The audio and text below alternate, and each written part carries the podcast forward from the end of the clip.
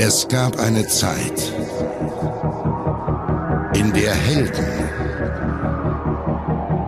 noch wahre Helden waren.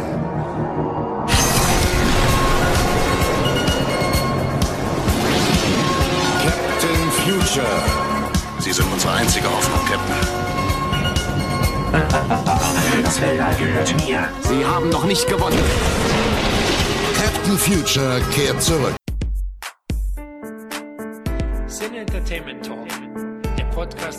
Blogs. Der Fan-Talk über Filme und Serien.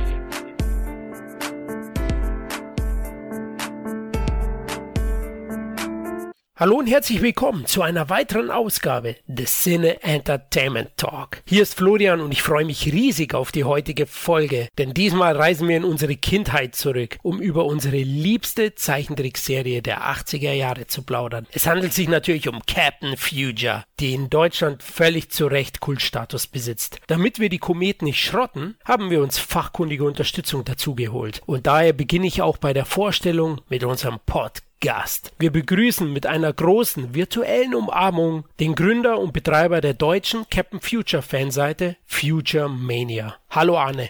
Hallo Flo, schön, dass ich dabei sein kann. Ja, freut uns auch. Erstmal klasse, dass es geklappt hat. Vielen lieben Dank, dass du dir die Zeit nimmst. Magst du dich mal kurz unseren Hörern und Hörerinnen vorstellen? Ja, also ich bin der Arne, betreibe seit eigentlich schon 2003 die Seite futuremania.de. Das ist eine Captain Future Fanseite, wie ihr bereits gesagt habt. Ja, ich bin Fan von Kindesbeinen an, fand die Serie von Anfang an klasse, war aber vorher auch schon Science-Fiction-Fan, sonst wäre ich glaube ich auch nicht da dran geraten. Ja, mehr gibt es eigentlich zu mir gar nicht zu sagen. Okay, es klingt ja nach perfekten Voraussetzungen für einen Futurecast. Du scheinst auf jeden Fall Future zu lieben und auch über ihn zu schreiben. Ja, vervollständigt wird die Future-Mannschaft von unserem lebenden Gehirn, dem Kevin. Hallo. Ja, Kevin, wie geht's? Hast du auch eine Gummipuppe an der Seite? Ja, die hatte ich, habe ich ja immer nachts an der Seite sozusagen. Aber ja, heute bin ich sozusagen ähm, das Gehirn. Ja? Ich hatte ja damals das Gehirn ja auch als Spielzeug, da kommen wir vielleicht später dazu. Und ich freue mich wirklich riesig, dass wir endlich mal die Serie unter die Lupe nehmen. Ja, ich mich auch. Also ich bin ja auch von Kindestagen an großer Fan der Serie. Hab die damals im ZDF-Ferienprogramm gesehen. Hey Leute, Leute, heute sind Ferien. Mit Benny. Ja, mit Benny und Anke. Und Anke. Ja, ja. das war oh noch Gott, Zeit. Das ist so lange her, Entschuldigung. ja, ja, das ist wirklich lang her. Aber auf YouTube kannst du den Vorspann noch sehen und einzelne Folgen. Und mein Gott, da kriegt man so ein, ah, so ein nostalgisches, warmes Gefühl. Ne? Da fühlt man sich wieder als Sechsjähriger, der mit großen Augen vorm Kasten sitzt. Meine Mutter hat immer gesagt, Flo, Florian, zwei Stunden nur am Tag, gell? Und dann, ey, von 15 bis 17 Uhr lief das ZDF-Ferienprogramm. Und der Abschluss war immer um 16.30 Uhr. Eine Folge Captain Future. Ah, herrlich, ja. Und dann bin ich ein bisschen älter geworden, dann bin ich gleich beim ZDF geblieben und habe um 17.50 Uhr noch Colt Sievers geschaut. Ja, und dann wurden es halt fünf bis zehn Stunden am Tag im Fernsehen. Aber gut, ist eben so. Ja, dann lasst uns loslegen mit unserer Zeitreise. Zu Beginn möchte ich gerne von euch wissen, was verbindet ihr mit Captain Future? Eure Kindheit wahrscheinlich, die Musik, die abgefahrenen Geschichten, die legendäre Future-Mannschaft? Ja, eigentlich Kindheit, die geniale Musik. Das ist ja eine Serie, die sich auch gerade durch die Geräuschkulisse und durch die Musik unheimlich ins Gedächtnis gebrannt hat. Die Stimmen, dieses blubbernde Geräusch, wenn Simon sich fortbewegt hat. Ja, die Sprecher, wie gesagt, der tolle Soundtrack, die abenteuerlichen Geschichten, das hat mich einfach magisch angezogen. Bei dir, Kevin? Ja, kann ich eigentlich nur Arne zustimmen. Ne? Also auf jeden Fall die Musik, die hat sich wirklich so ins Gehirn gebrannt. Das hatte schon was Gänsehautmäßiges irgendwie. Ja. Die Bilder dazu, die Charaktere fand ich cool. Dann hast du natürlich immer super äh, Synchronsprecher gehabt. Also wir Deutschen sind ja wirklich gesegnet mit super Synchronisation. Das muss man ja einfach auch mal sagen. Und da wurden dann auch wirklich für so eine Zeichentrickserie auch die besten Sprecher genommen. Da kommen wir ja sicherlich später auch noch dazu. Dann die Geschichten, die ich einfach faszinierend fand. Ich fand eben halt sie auch aus heutiger Sicht, waren die ihrer Zeit auch voraus. Das kannst du auch heute teilweise noch so bringen, weil die äh, einfach auch die Probleme, die wir auf unserem Planeten haben, teilweise auch ansprechen. Und ja, das hat mich alles wahnsinnig fasziniert, muss ich einfach sagen. Also diese ganze Kombination von allem, das ist einfach großartig. Es war eine sehr erwachsene Serie, fand ich. Mhm. Auch wenn man das natürlich sehr auf Kinderniveau runtergeschraubt hat mit den Dialogen teilweise. Aber es gab ja vorher, was gab's? Heidi, Pinocchio, Marco, die Biene Maya. Und dann kam Captain Future und war so richtig anders, hat Geschichten erzählt, die ja ganze Storybögen umspannt haben, die auf mehrere Folgen aufgeteilt waren. Das war unheimlich spannend und wenn es eine Folge zu Ende ging, hat man gefiebert, wie geht's jetzt weiter. Also das war ganz anders als das, was vorher als Fernsehkost so gab. Ja, genau. Also da stimme ich euch beiden zu. Ich sehe es auch so. Natürlich die Musik, die interessanten Geschichten, dann auch die erwachsene Machart. Da hat Arne auch recht. Also hey, bei Captain Future, wurde geraucht, gesoffen und gestorben. Ja, also weiß nicht, ob bei Heidi ist da mal vielleicht Marienkäfer gestorben, aber bei Captain Future, da ist es echt abgegangen teilweise und auch die Themen, die da im Mittelpunkt stehen, die sind heute großteils noch wichtig, wie Überbevölkerung, Umweltverschmutzung. Es gibt den einen oder anderen Planeten, wo Captain Future dann hinreist. Kommen wir noch zu den einzelnen Geschichten, aber das ist schon ein gewisser Tiefgang und ein erwachsener Tiefgang, der hier geboten wird. Klar wurde er aufgrund von der ein oder anderen Figur, die gegenüber dem Roman einen größeren Spielraum bekommen hat, verkindlicht und auch durch die Dialoge, aber insgesamt muss ich auch sagen, eine Serie, die sich einfach abgehoben hat, stilistisch wie halt inhaltlich von den anderen Zeichentrickserien und deswegen bei den Kids so beliebt war.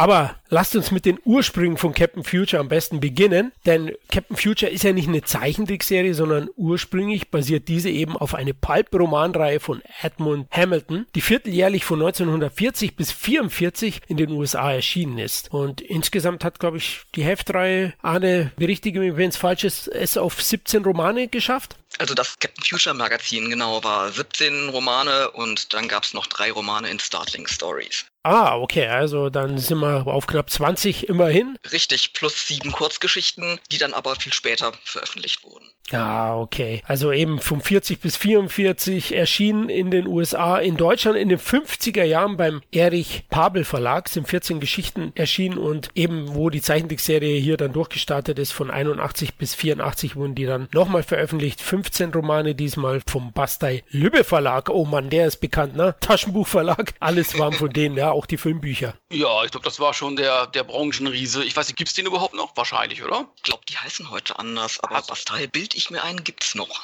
Okay. Ich glaube auch, aber ja, die sind, die sind, glaube ich, geschluckt worden. Ich glaube ja, die heißen jetzt anders, sind in irgendeinem Großkonzern mit drin, vermute ich, ja. Also sowas. Bertelsmann oder so. Also ich möchte jetzt keine falsche Information hier mitgeben, aber genau, damals weiß ich noch, Bastei Lübbe. Meine ganzen Bücher kamen von da, weil die meisten, die ich ja gekauft habe, waren Filmbücher. Deswegen hatte ich sehr, sehr viel von denen und die haben eben Captain Future dann nochmal vermarktet, wo der damals in Deutschland durchgestartet ist als Zeichentrickserie.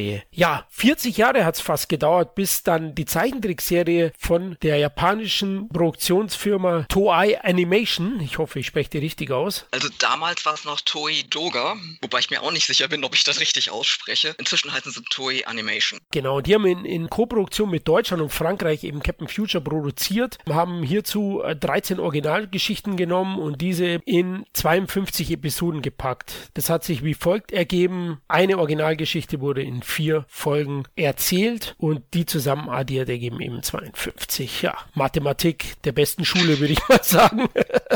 Von meiner Seite. Und es gab noch ein 55-minütiges Neujahrsspecial nachträglich im Dezember 78. Also produziert worden übrigens von 78 bis 79, deswegen knapp 40 Jahre. Das erste Erscheinen war 1940, also es hat schon lange gedauert. Und diesen 70er Jahre Vibe sieht man auch im Stil der Animation, muss ich sagen. Denn Captain Future hat schon eine 70er Jahre Frisur, oder? Nicht nur das, da sind ja auch so Farbgebungen drin, zum Beispiel, wenn in dem Weltraumzirkus das Chamäleon auf diesen Säulen rumturnt, das sind so Ornamente so in, in grün und lila und blau in so verschlungenen Kombinationen, so ganz typisch 70er. Oder ja, die Klamotten, diese fetten Kragen und die fetten Koteletten und wo ich mich dann immer sehr beömmelt habe, Männerhemden mit Rüschen. Ja, es waren die ganz harten, oder? Kolun, oder was hat der auch gehabt? Ja, ja, ich weiß. Der Kevin schon 70 Style, das ist vielleicht eine Minischwäche, oder?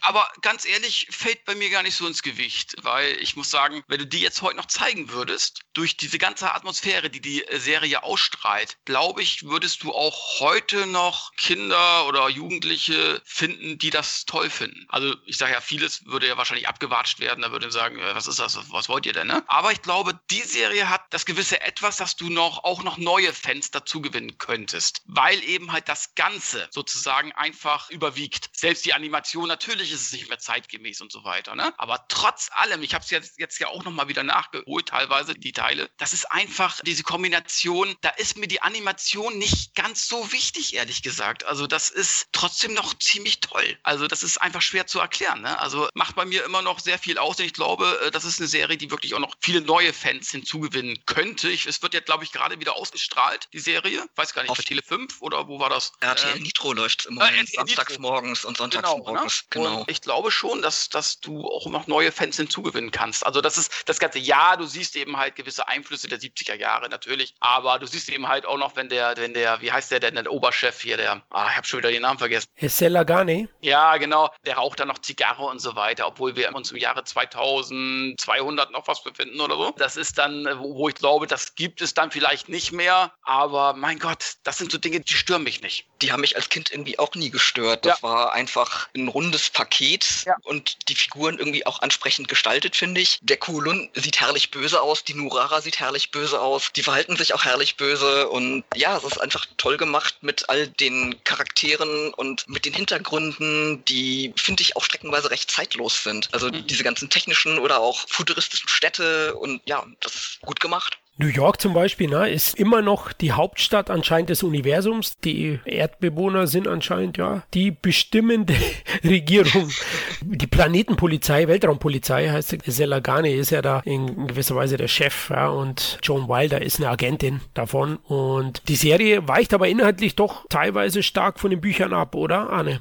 Finde ich gar nicht so sehr. Also ich weiß, man liest das bei Wikipedia, dass es so stark abweicht. Man liest es auch, glaube ich, auf anderen Portalen. Ich glaube, Serienjunkies, da steht das auch. Aber wenn man sich die Geschichten anguckt, dann sind die eigentlich relativ nah am Original. Gut, wir haben den Ken Scott, wo ich ganz einfach denke, das ist halt so eine Identifikationsfigur für die Kids. Der wurde stärker ausgebaut. Das kommt halt recht häufig vor, dass der Ken mit dabei ist. Aber ansonsten laufen die Geschichten im Prinzip so ab wie in den Büchern auch. Sehe ich ähnlich. Ich habe die ganzen Romane alle nicht gelesen, in den ein oder anderen reingelesen zur Vorbereitung und ich glaube auch, dass man definitiv den Geist der Romane getroffen hat. Und solche Sachen gehören nun mal dazu. Serien oder Filme, das ist ein visuelles Medium und da muss man dann auch hin und wieder den ein oder anderen Tod, wollte ich schon fast sagen, den ein oder anderen Kompromiss einführen und Ken Scott, mich hat es auch nicht gestört als Kind und stört mich heute auch nicht, weil so groß ist es auch nicht. Zumal Captain Future manchmal, na Kevin, ziemlich hochnäsig gegenüber oder arrogant gegenüber Ken Scott auftritt. Naja, äh, Ken Scott, er, er lernt ja Ken Scott sozusagen ja auch gleich in der ersten Folge kennt, der Herrscher von Megara. Und Ken Scott will ja unbedingt, er ist ja großer Captain Future-Fan und Captain Future ist ja der große Abenteurer. Und dann sagt er, ey, ich will unbedingt eure Mannschaft. Und die beachten ihn gar nicht, die laufen so an ihm vorbei. Also völlig arrogant, muss man schon sagen.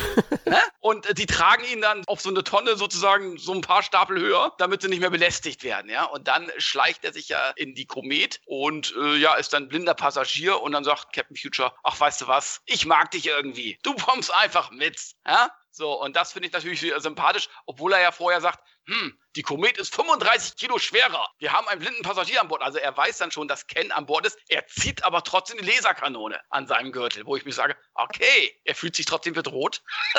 ne? Okay, aber trotz allem, das sind so Kleinigkeiten, die fallen einem jetzt auf. Die sind mir als Kind niemals aufgefallen. Und trotz allem finde ich es natürlich andererseits wieder sympathisch, dass sie dann Ken aufnehmen und gleich in die Mannschaft integrieren. Und er darf auch überall dabei sein, in allen Sitzungen und so weiter. Darf auch klugscheißerische Ratschläge geben. Finde ich klasse. Also von daher, und ich glaube auch, dass äh, da gebe ich Arne recht, dass einfach die Identifikationsfigur für die jungen Zuschauer einfach, dass eben halt auch ein Kind irgendwie mit dabei ist. Und wenn wir jetzt gerade nochmal bei den Unterschieden sind, ich denke halt auch, man muss einer Umsetzung, und das wird natürlich dann auch sicherlich Thema bei einer Verfilmung werden, ja irgendwie auch eine eigene Form von Design zustehen. Und ich finde, die Japaner haben da einen ganz hervorragenden Job gemacht. Jetzt heißt es zwar, ähm, die Komet wäre ein tropfenförmiges Raumschiff bei Hamilton, wenn man das nachliest. Und die Komet, wie wir sie kennen, natürlich aus der Serie, sieht anders aus. Die hat eher dieses handelförmige Design, was ja so ein bisschen an die Discovery aus 2001 erinnert. Aber wenn man sich das anschaut, der vordere Teil hat tatsächlich diese Tropfenform. Also da sind immer wieder Anklänge drin. Und klar, der Cosmoliner kommt jetzt in den Büchern auch nicht vor, aber das ist auch etwas, was Sinn macht. Ansonsten, ja, der Greg wurde hervorragend umgesetzt, finde ich. Gut, der Otto ist jetzt noch ein bisschen anders. Der Otto ist ja in den Originalromanen so ein Kunstwesen, dem man die Künstlichkeit viel stärker ansieht. Und er hat da also schräg stehende, geschlitzte grüne Augen. Und das hat er natürlich jetzt in der Zeichentrickserie nicht. Und ich finde trotzdem ist er sehr hervorragend umgesetzt und man nimmt ihm auch den Gestaltwandler gut ab. Absolut, ja, und das Outfit, ne? Wie rosa Stretch, Stretchhose. Unglaublich. Und dann noch sein, sein Marinekäppchen schräg auf. so ein Rapper. Ja, schon cool. Also ich finde das geil. Heutzutage, wenn ich das erste Mal sehe, wie ich aussage, hm, ist der Balletttänzer? Würde man sich die Frage stellen. Aber Simon Wright ist noch sehr, sehr wichtig, den ich auch sehr mag, dem Professor, den fliegenden oder das lebende, fliegende Gehirn sozusagen. Der alte, weise Mann, der äh, auch immer wieder berät und dann immer wieder entscheidende Infos und Tipps gibt, um die Abenteuer auch zu bestehen. Weil wir kurz eingegangen sind, Ken Scott, Identifikationsfigur für die jungen Zuschauer. Da gab es noch zwei weitere, nämlich das Mondhündchen Yik und das Asteroid Chameleon Ork. Oak. Oak. Oak, ja. Ja, also die beiden sind natürlich auch so ein bisschen für die Kids da. Da wurde auch die Rolle etwas wohl ausgebaut. Ah, Finde ich aber ganz nett und es gibt die ein oder andere Geschichte. Es gibt ein Abenteuer, wo Yeek sogar Captain Future sozusagen rettet, indem er den Glaskasten, in dem er da drin ist, äh, aufbeißt. Also die zwei haben mich jetzt auch nicht gestört und stören mich auch heute nicht. Zumal das sind ja die quasi die Haustiere von äh, Craig und äh, Otto. Oder Richtig. Die, ja, aber was sind das, die Schoßhündchen? Egal, Ahnung. Und wenn die beiden sich kappeln, Craig und Otto, das ist ja immer so ein Running Gag irgendwo. Ich weiß nicht, wie es bei den Comics war, also in der Serie ist es ja auf jeden Fall, dass sie sich ja immer irgendwie kappeln. Und dann kappeln sich die beiden Tiere natürlich auch. Und Yep. je nachdem, wer gerade äh, recht hat, also ob Craig mehr recht hat oder Otto, plüstert sich zum Beispiel ein Tier auf, also sieht sich dann als Gewinner und ist dann auch größer als das andere. Das ist mir auch immer aufgefallen. Also die beiden kabbeln sich dann auch und das fand ich immer ganz lustig eigentlich. Ja, die beiden machen irgendwie einen Großteil auch von dem Charme der Serie aus, weil das ist so ein bisschen wie bei, ja gut, bei Star Trek ist es ja so diese Triade zwischen Kirk, McCoy und Spock, die sich ja auch immer irgendwie in die Rolle gekriegt haben auf eine lustige Art und Weise. Ja. Und äh, ja, bei Captain Future sind halt Greg und Otto und die machen das auf eine sehr, sehr sympathische Art. Absolut und es funktioniert ja auch gut. Also das Gesamtpaket ist top. In Deutschland begann das ZDF am 27. September 1980 die Ausstrahlung, aber diese war hier gekürzt, ne, Arne? Also die Reihenfolge Ja. war auch teilweise verändert. Magst du ein, zwei Worte dazu verlieren? Das ist schon ein kleiner Schwachpunkt für uns Deutsche, denn man merkt es inhaltlich schon hin und wieder, dass es gewisse Sprünge gibt. Also die Reihenfolge ist ganz wild durcheinander gewürfelt. Man hat ja auch zum Beispiel den Pilotplot, den Herrscher von Megara, gar nicht als Pilotfolge gesendet, sondern erst an zweiter Stelle und an erster Stelle dann die Zeitmaschine mit der Reise in die Vergangenheit genommen, was eigentlich vom Inhalt betrachtet ein bisschen gaga ist, vor allen Dingen, weil in der Zeitmaschine dann irgendwann auch mal ja Bezug genommen wird auf den Herrscher von Megara und durch diese Art und Weise das natürlich ad absurdum geführt wird. Ich habe erfahren, dass das äh, letztendlich in der Reihenfolge der Synchronisierung ausgestrahlt wurde und dass man praktisch damals bei der Synchronisierung zwar Wert auf gescheite Stimmen und gescheite Musik und Geräusche gelegt hat, aber jetzt nicht so wirklich, ob das jetzt in der richtigen Reihenfolge abläuft oder nicht. Es war halt eben eine Kinderserie und dann halt doch nicht so ganz wichtig wie halt eben die Erwachsenen-Serien und dann hat man das halt einfach so gemacht. Ja, es ist ja auch irgendwie Quatsch, ne? Weil beim Herrscher von Megara lernen die sich ja teilweise erst kennen. Also Joan lernt er ja erst kennen und den Ken, das passt ja dann hinten und vorne irgendwo gar nicht, ne? Also da haben sie dann auch gesagt, die Kinder, die merken sowieso nicht, was soll das? Ja, wahrscheinlich. Also Ja, Haben uns wieder für blöd verkaufen wollen, ja genau. Äh. Dabei haben wir das, oder habe ich es überhaupt gemerkt? okay, mittlerweile merke ich es auch und ähm, das führt auch dazu, dass es hin und wieder eben gewisse Ungereimtheiten gibt. Dazu kommt natürlich auch, dass die Deutschen die Geschichten runtergekürzt haben auf drei Folgen, somit so auf 75 Minuten statt auf 100 und äh, hin und wieder gab es eben Subplots, die wurden im Deutschen gar nicht aufgemacht. In einer Rückblende, die zu Beginn jeder Episode war, sieht man teilweise sogar dann Bilder von den Szenen, die nicht verwendet worden sind aus dieser ominösen vierten Folge oder dieser vier Folgen umspannenden Geschichte der Japaner. Das fand ich auch ein bisschen ärgerlich und das sind so ein paar Punkte, die der Serie leider in der einen oder anderen Geschichte einen Punkt kosten. Das finde ich etwas schade am Ende Ja, man wird halt ganz vieler Sachen beraubt. Ich meine, natürlich sind das zum Teil natürlich auch Szenen, die halt eben etwas gewalttätiger sind, obwohl das natürlich heute keinen mehr hinterm Ofen vorholt, wenn äh, Captain Future und Morimus sich kloppen. Das ist heute normal eigentlich, dass man mal sowas sieht. Aber damals waren halt die Vorstellungen so Hilfe, Gewalt und das ist jetzt eine Kinderserie und wie gesagt, man hatte vorher Biene Maya, wo die Blümchen blühen und die Bienchen fliegen und das alles eitel Sonnenschein war und dann hat man halt solche als zu gewalttätig empfundenen Szenen rausgeschnitten. Das war das eine und zum anderen hatte man halt auch ein sehr striktes Programmschema. Man hatte halt so und so viele Minuten pro Folge zur Verfügung und dann musste die Folge da reinpassen, kostet es, was es wolle. Und dann hat man halt das zusammengeschnitten und ja, wie gesagt, es fehlen praktisch ein Viertel und ja, die Deutschen haben zwar die geilste Musik, finde ich, und eigentlich auch die tollsten Soundeffekte, aber leider halt eben eine fürchterlich gekürzte Version. Ja, leider, leider, ja. Ursprünglich eben 100 Minuten sind vier Folgen und hier, wie ich erwähnt habe, 75. Das ist schon wirklich traurig im Nachhinein, weil jetzt auch die Synchronsprecher alle verstorben sind. Ich habe mir immer gewünscht, dass man vielleicht versucht, das im Zuge einer Neuveröffentlichung komplett wiederherzustellen und neu zu synchronisieren, hat man aber nicht gemacht. Leider, das wäre dann ein klarer Mehrwert gewesen, zum Beispiel für die Blu-ray-Box, die 2016 erschienen ist. Da hätte man ja eigentlich es so machen können, dass man zumindest als Bonus die Originalfolgen vielleicht unsynchronisiert oder vielleicht mit Untertiteln dazugepackt hätte. Das hat man ja. Es gibt ja diese Limited Collectors Edition, die Ah, okay. 2016 rauskam. Das sind die deutschen TV-Folgen und das ist ja diese bildbearbeitete Version. Schon in 2014 hat eigentlich, also Ende 2014 hat Toei eigentlich schon beschlossen, so ein Upscaling zu machen von alten Serien. Und da war halt auch Captain Future mit dabei. Und dann hat es halt eine Weile gedauert, bis es in Japan veröffentlicht wurde. Ich bilde mir ein, das war ja so September oder Ende 2015 gewesen. Und dann war es halt 2016 im Dezember hier in Deutschland. Wie gesagt, die deutschen Folgen und die japanischen Folgen uncut mit deutschen Untertiteln.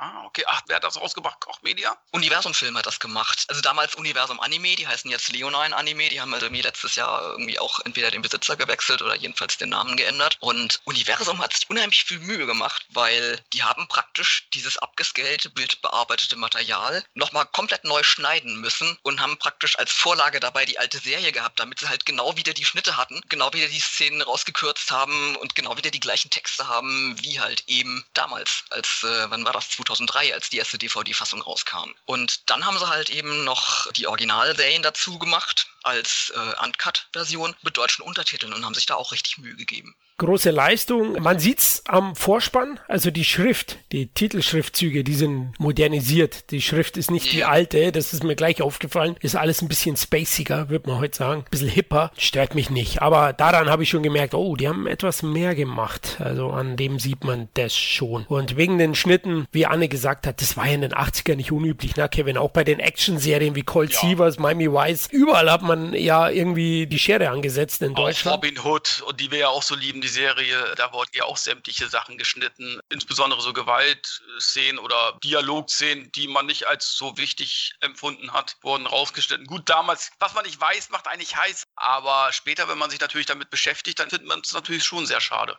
Ja, also als Kind habe ich das auch nicht gemerkt Ja. oder als, als Jugendlicher und später, ja, dann fallen einem diese gesamten Inkonsistenzen auf, vor allen Dingen, weil man sich dann erinnert an irgendwelche Szenen, man hat Bilder gesehen und wenn man sich dann anguckt auf DVD oder auf Blu-ray und man findet die nicht, dann äh, greift man sich ja doch an den Kopf und denkt, was ist da gewesen und ja, es war halt die Kürzung. Genau, bei mir ist es eben bei der Zusammenfassung immer am Anfang der Folge aufgefallen. Hä? Das habe ich ja gar nicht gesehen in der vorigen Folge. Das Bild da. Und dann habe ich mich auch mal tiefer damit beschäftigt. Die Schnitte haben aber auch mit der Gewalt zu tun, kurz angesprochen. Also Captain Future, wo er 80 rauskam, hat stellenweise auch polarisiert. Die Ausstrahlung führte nämlich zu einigen Protesten bei Eltern- und Jugendorganisationen. Selbst in einem Schulbuch wurde vor der Serie gewarnt. Also wir haben da ganz schön böse Sachen angeschaut als Kinder. Das hat uns wahrscheinlich nachträglich geschädigt, oder?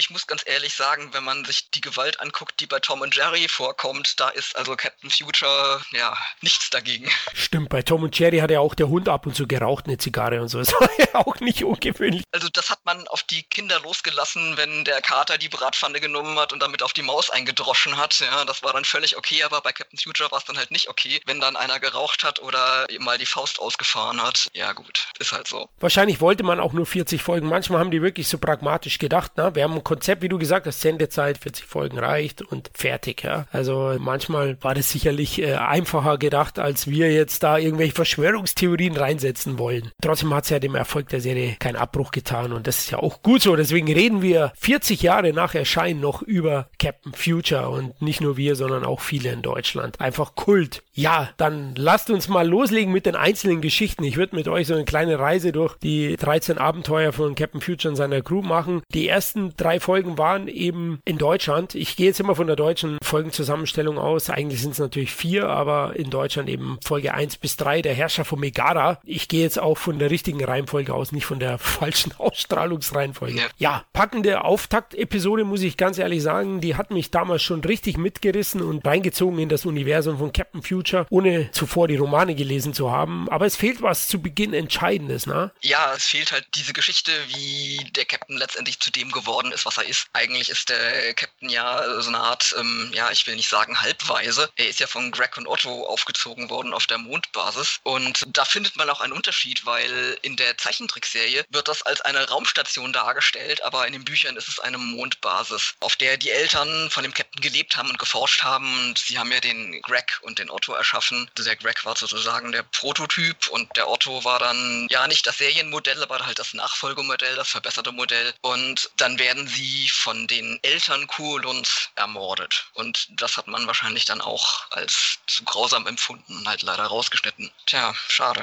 Was aber elementar ist ja, für, für den dramatischen Moment in späteren Folgen, denn äh, Captain Future trifft ja auf Kuolun, zweimal sogar, in zwei Abenteuern. Das wäre natürlich zum Starten auch mal richtig packend gewesen, speziell auch vielleicht für einen zukünftigen Film entscheidend, da mit sowas zu starten. Aber ich glaube, den Fehler würde Christian Albert auch nicht machen. Kevin, wie hat dir der Startschuss gefallen? Also Folge 1 war die Rückverwandlung, die zweite war Jagd auf den mächtigen Schatten und die dritte war Kampf der Planeten, also die Betitelung der einzelnen Episoden. Der Herrscher von Megara, ja, der plant mal wieder die Weltherrschaft wie viele und mit radioaktiven Strahlen macht er aus den Erdbewohnern wild gewordene Gorillas. So startet das Ganze auch. Ich weiß es genau, weil in meinem Panini-Album habe ich zumindest die Geschichte komplett gehabt ähm, und habe alles eingeklebt. Ja, eigentlich liefert da Captain Future schon alles, was er hat, ne, Kevin? Auf jeden Fall. Er wird jetzt auch nicht großartig schon vorgestellt. Also man muss einfach auch mal sagen, in der Kürze der Vorstellung funktioniert es ja trotzdem, ne? wo manche Filme oder manche Serien acht Folgen für brauchen, um die Leute erstmal vorzustellen. Das wird hier in vier, fünf Sätzen erledigt. Also er lernt ja hier auch Joan kennen, er lernt hier Ken kennen. Die anderen sind alle schon da. Und am Anfang sagt unser Estella Garni einfach, es kann nur einer helfen, das ist Captain Future. Diese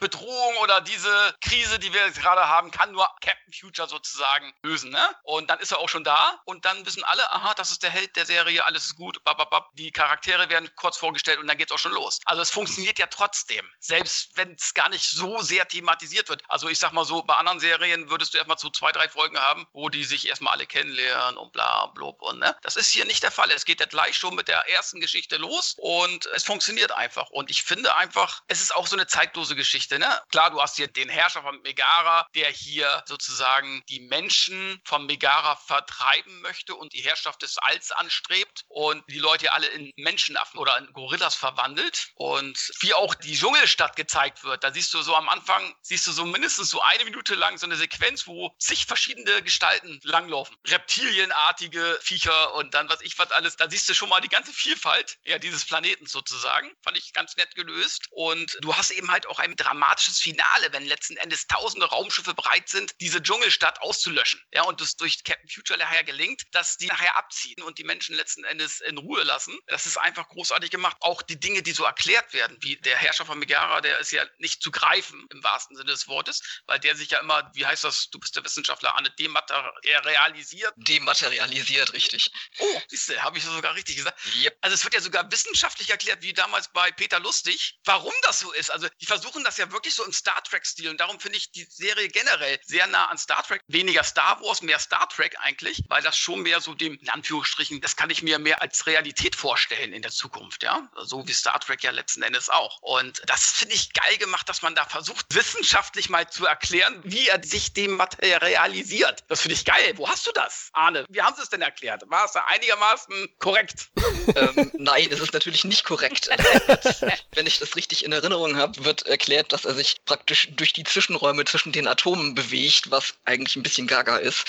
ähm, Ja, es ist sehr viel, wie sagen die Trekkies, Technobubble. Und ähm, es ist sehr viel Fantasiewissenschaft. Es wird auch ständig irgendwie Galaxie und Milchstraße verwechselt und ja, astronomische Begriffe munter falsch verwendet, aber hat mich eigentlich nie gestört, weil es, es klang halt spannend. Die gesamte Galaxis, die ganze Milchstraße ist in Gefahr durch diese Seuche. Und ja, der Herrscher von Megara ist eigentlich so einer meiner Lieblingsfolgen, weil ich finde, sie ist auch am schönsten gezeichnet. Also man sieht, wenn man sich das mal genauer anguckt, deutlich Unterschiede zwischen einzelnen Folgen und der Herrscher von Megara als Pilot-Folge ist also sehr, sehr sorgfältig gezeichnet, ist bei anderen nicht unbedingt so. Und äh, was mir halt auch gefällt, sind diese Western-Elemente, obwohl ich eigentlich auch gar kein so Western-Fan bin. Mhm. Aber da gibt's ja dann diese eine Szene in dieser Westernstadt mit diesen wilden Wesen, die da sich durch die Gassen drücken, wo er die Stimme von Essella hört in der einen Kneipe und er bleibt dann stehen und sagt hier, ich habe die Stimme von Essella gehört, geht dann rein und äh, sieht ja, wie Essella sich mit einem streitet, mit einem, ja, was ist das, ein Prospektor oder irgend so ein Gauner, der sich da halt an der Bar herumdrückt und trinkt und der ist ja eigentlich verbannt, er müsste eigentlich den Planeten verlassen und äh, Essella sagt ihm das und der Typ, Daumer, glaube ich, heißt er, also ist nicht unbedingt willens, da jetzt gleich zu verschwinden und dann kommt der Captain rein, lehnt sich da gegen diese Mhm. Flügeltüren von dem Western-Ding und schießt ihm erstmal so die Zigarre aus dem Schnabel. Ist. Und, und wie er auch dargestellt wird, so im Schatten, Ja. so im Licht, so wie so ein Revolver hält, weißt du, so in so einer komischen Stellung.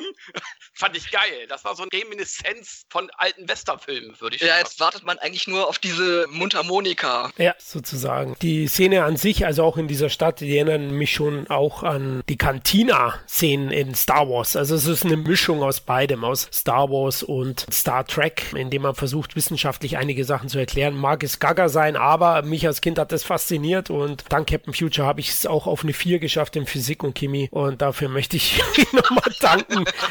Knapp, also hätte sonst nie geklappt, aber danke. Und äh, das finde ich gut und, und Star Wars Space Opera ist Captain Future definitiv. Ey Leute, 78, 79 entstanden nach Star Wars. Warum wohl? Weil Star Wars einen riesen Sci-Fi-Hype ausgelöst hat und jeder gedacht hat, wenn wir jetzt einen Helden im Weltraum bringen, dann verdienen wir Milliarden. Millionen, damals hat man noch Millionen, an eine Million gedacht. Heute reichen Millionen nicht mehr für einen Blockbuster, dass er sich refinanziert. Aber ja, das finde ich super. Auch den Schurken fand ich auch sehr charismatisch. Also ein Herrscher von Megara, allein sein, sein optisches Aussehen finde ich richtig geil. Ja, dieses lange grüne Cape, den Dreispitzhelm dazu, die Synchronisation und eben seine Fähigkeiten, sich durchsichtig zu machen. Ich erkläre es jetzt mal einfach. Ich bin wissenschaftlich nicht so bewandert wie ihr beide. Also sage ich, hey, der macht sich durchsichtig. Der Typ. einfach Ja, klasse. mal so, der konnte ja durch Wände gehen. Also der Genau. ist auch in die Komet reinspaziert, um einen umzubringen und ähm, ja. Da sieht man wieder, wie hart die Serie auch ist. Der killt einfach mal einen im Pilot, ja. Also da gab es schon einiges, ja. Zigaretten werden aus Mäuler geschossen.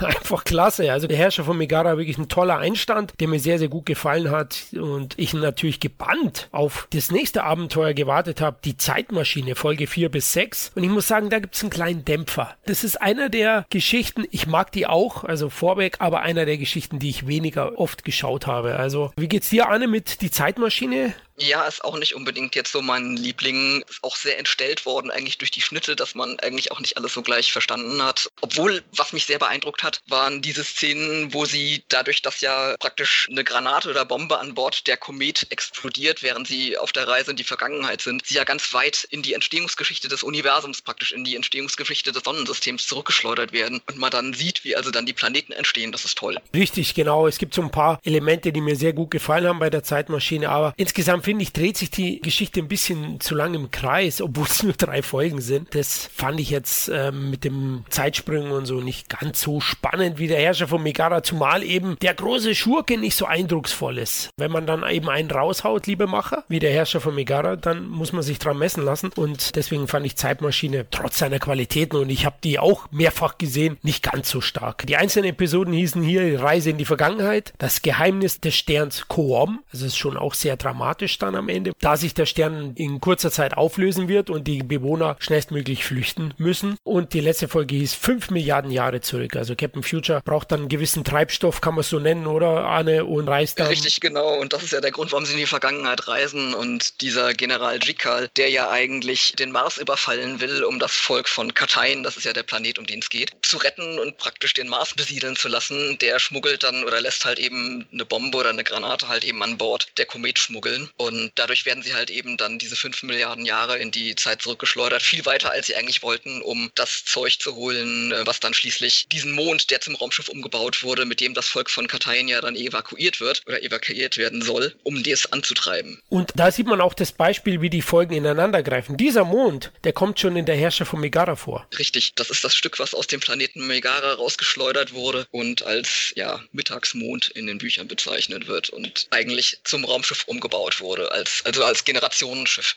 Genau, und die geheime Kampfstation des Herrscher von Megara ist. Dort tut er seine ganzen Raumschiffe sammeln, um eben diese eine Stadt, Dschungelstadt, auszulöschen. Ne? Also Richtig. fantastisch eigentlich, dass man da schon die Verbindung hat, oder Kevin?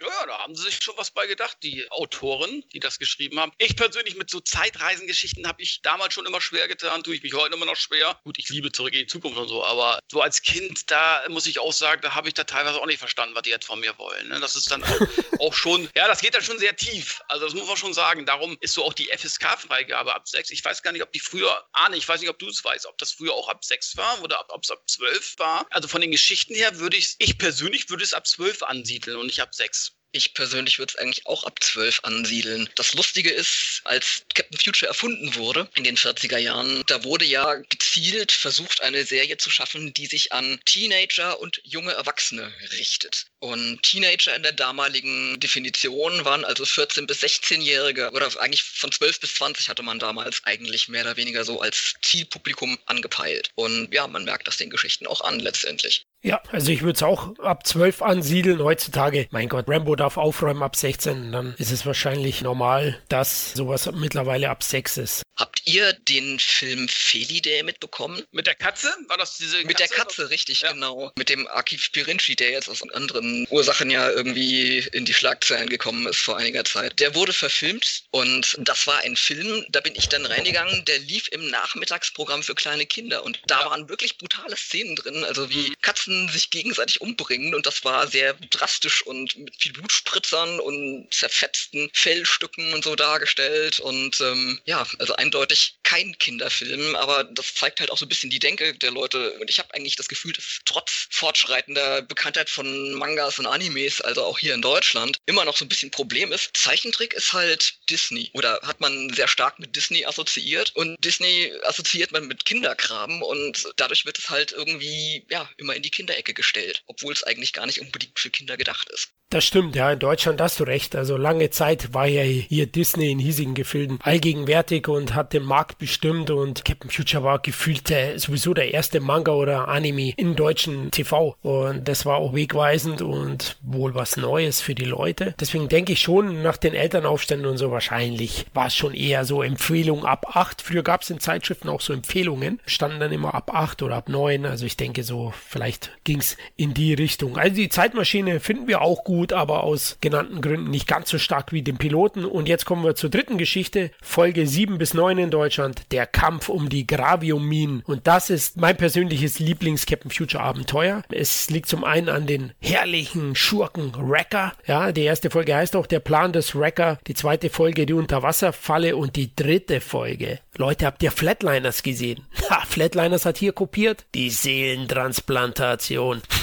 Nein, bei Flatliners war es natürlich was anderes aber es war hochinteressant auf jeden Fall. Das hat mich fasziniert. Captain Future ist ja dann auch richtig in die Bredouille gekommen in dieser Folge, hochdramatisch. Er will ja Wrecker das Handwerk legen und gerät dabei in dessen Gefangenschaft und per Seelentransplantation wird seine Seele in ein Unterwasserwesen gebeamt oder wie auch immer übertragen und äh, das war mega dramatisch und finde die Folge auch sehr, sehr gut gezeichnet. Finde es packend bis zum Ende, weil man nicht weiß, wer Wrecker ist. Da wirst du lange, lange im Umklang gehalten deswegen Spannungsbogen top. Wie gesagt, schön gezeichnet. Jede Figur bekommt ihre Momente. Auch Otto mal wieder, ja, der sehr, sehr oft übrigens in den Captain Future Folgen undercover geht. Auch hier, klar, er kann sich ja optisch verändern. Als, ja, ich weiß nicht, in Deutschland Gummipuppe hat ihn Craig immer genannt, aber eigentlich ist er ja so ein Verwandlungskünstler. Wie fandet ihr die? Also ich mag die Folgen auch unheimlich gerne. Allein schon deswegen, gerade erstmal bei dieser Seelentransplantation, das ist ja ein tolles Story-Motiv. Der Gute wird gefangen und in den Körper eines anderen versetzt und nun haben also die Feinde praktisch den Guten als Marionette für sich und können damit natürlich dann auch seine Freunde in die Falle locken. Und das fand ich also herrlich. Ja, die Bösen haben das, äh, die Guten haben Otto sozusagen. der macht es ja auch, der tut sich auch zuvor in einen Soldaten von Wrecker verwandeln, um da was rauszubekommen. Aber es gibt eine schöne Wendung. Ja, man denkt eigentlich, Captain Future verarscht die Jungs, weil er sich dann auch in einen Soldaten verwandelt. Doch dann kommt es eben anders, wie man denkt. Aber es gibt eine sehr, also finde ich, recht peinliche äh, Stelle oder ja, also ich fand es halt immer schon irgendwie ein bisschen merkwürdig. In der Unterwasserfalle, da äh, tut der Future sich ja praktisch trotz der Warnungen der Angestellten von dieser Mine nochmal runter auf den Meeresgrund begeben, also in diese Mine, um zu untersuchen, Ja. was denn das jetzt zerstört, was diese Kuppeln, unter denen da das Mineral abgebaut wird, irgendwie schwächt und schaut sich das halt eben an und entkommt halt nur mit knapper Not. Und um halt eben zu entkommen, schweißt er sich ja praktisch so zwei Art Loren zusammen und äh, wird dann damit an die Luft gespült und sprengt die dann wieder auf. Und dann fällt von oben so ein Sonnenstrahl auf den Captain runter. Und ich glaube, der kennt ist, dass der dann sagt, oh, was für ein Mann. Also das fand ich mal so ein bisschen schmalzig. Okay, ja gut, der strahlende Held, ja, sozusagen, gehört dazu, ne? Captain Future ist ja ein, ein Superheld, oder Kevin? Ja klar, ja, da schauen ja alle zu ihm auf ne, und erkennen ja auch, und dass er das dann sagt, so quasi schon fast verliebt, kann man schon sagen. Ne? Ich fand zum Beispiel auch immer gut, dass die Liebesgeschichte zwischen Future und Joan, dass man zwar spürt, dass da irgendwas ist, aber dass das nie so großes Thema ist, dass man sich da nicht so lange mit auffällt. Das hat mir eigentlich auch immer ganz gut gefallen. Ja, die beiden wollen immer irgendwie kommen, aber nicht Ja. Wirklich in die Pötte. Da haben wir keine Zeit für. Die müssen halt immer die Welt retten. Auch schön gelöst, na, zeichentricktechnisch, immer mit die roten Bäckchen. jetzt verliebt sind. Es fliegen jetzt keine Herzen aus den Augen, wie, wie vielleicht bei Tom und Jerry oder das Herz springt aus der Brust, aber man merkt schon auch, ah, da funkelt es ein bisschen zwischen den beiden. Aber ja, also der Kampf um die Graviumminen finde ich sehr, sehr stark, auch wie sie dann unten ausbrechen, Arne. Ne? Also sie packen sich dieses Seemonster, machen eine Falle mit den Essensresten und dann reiten sie nach oben. Also sehr gut.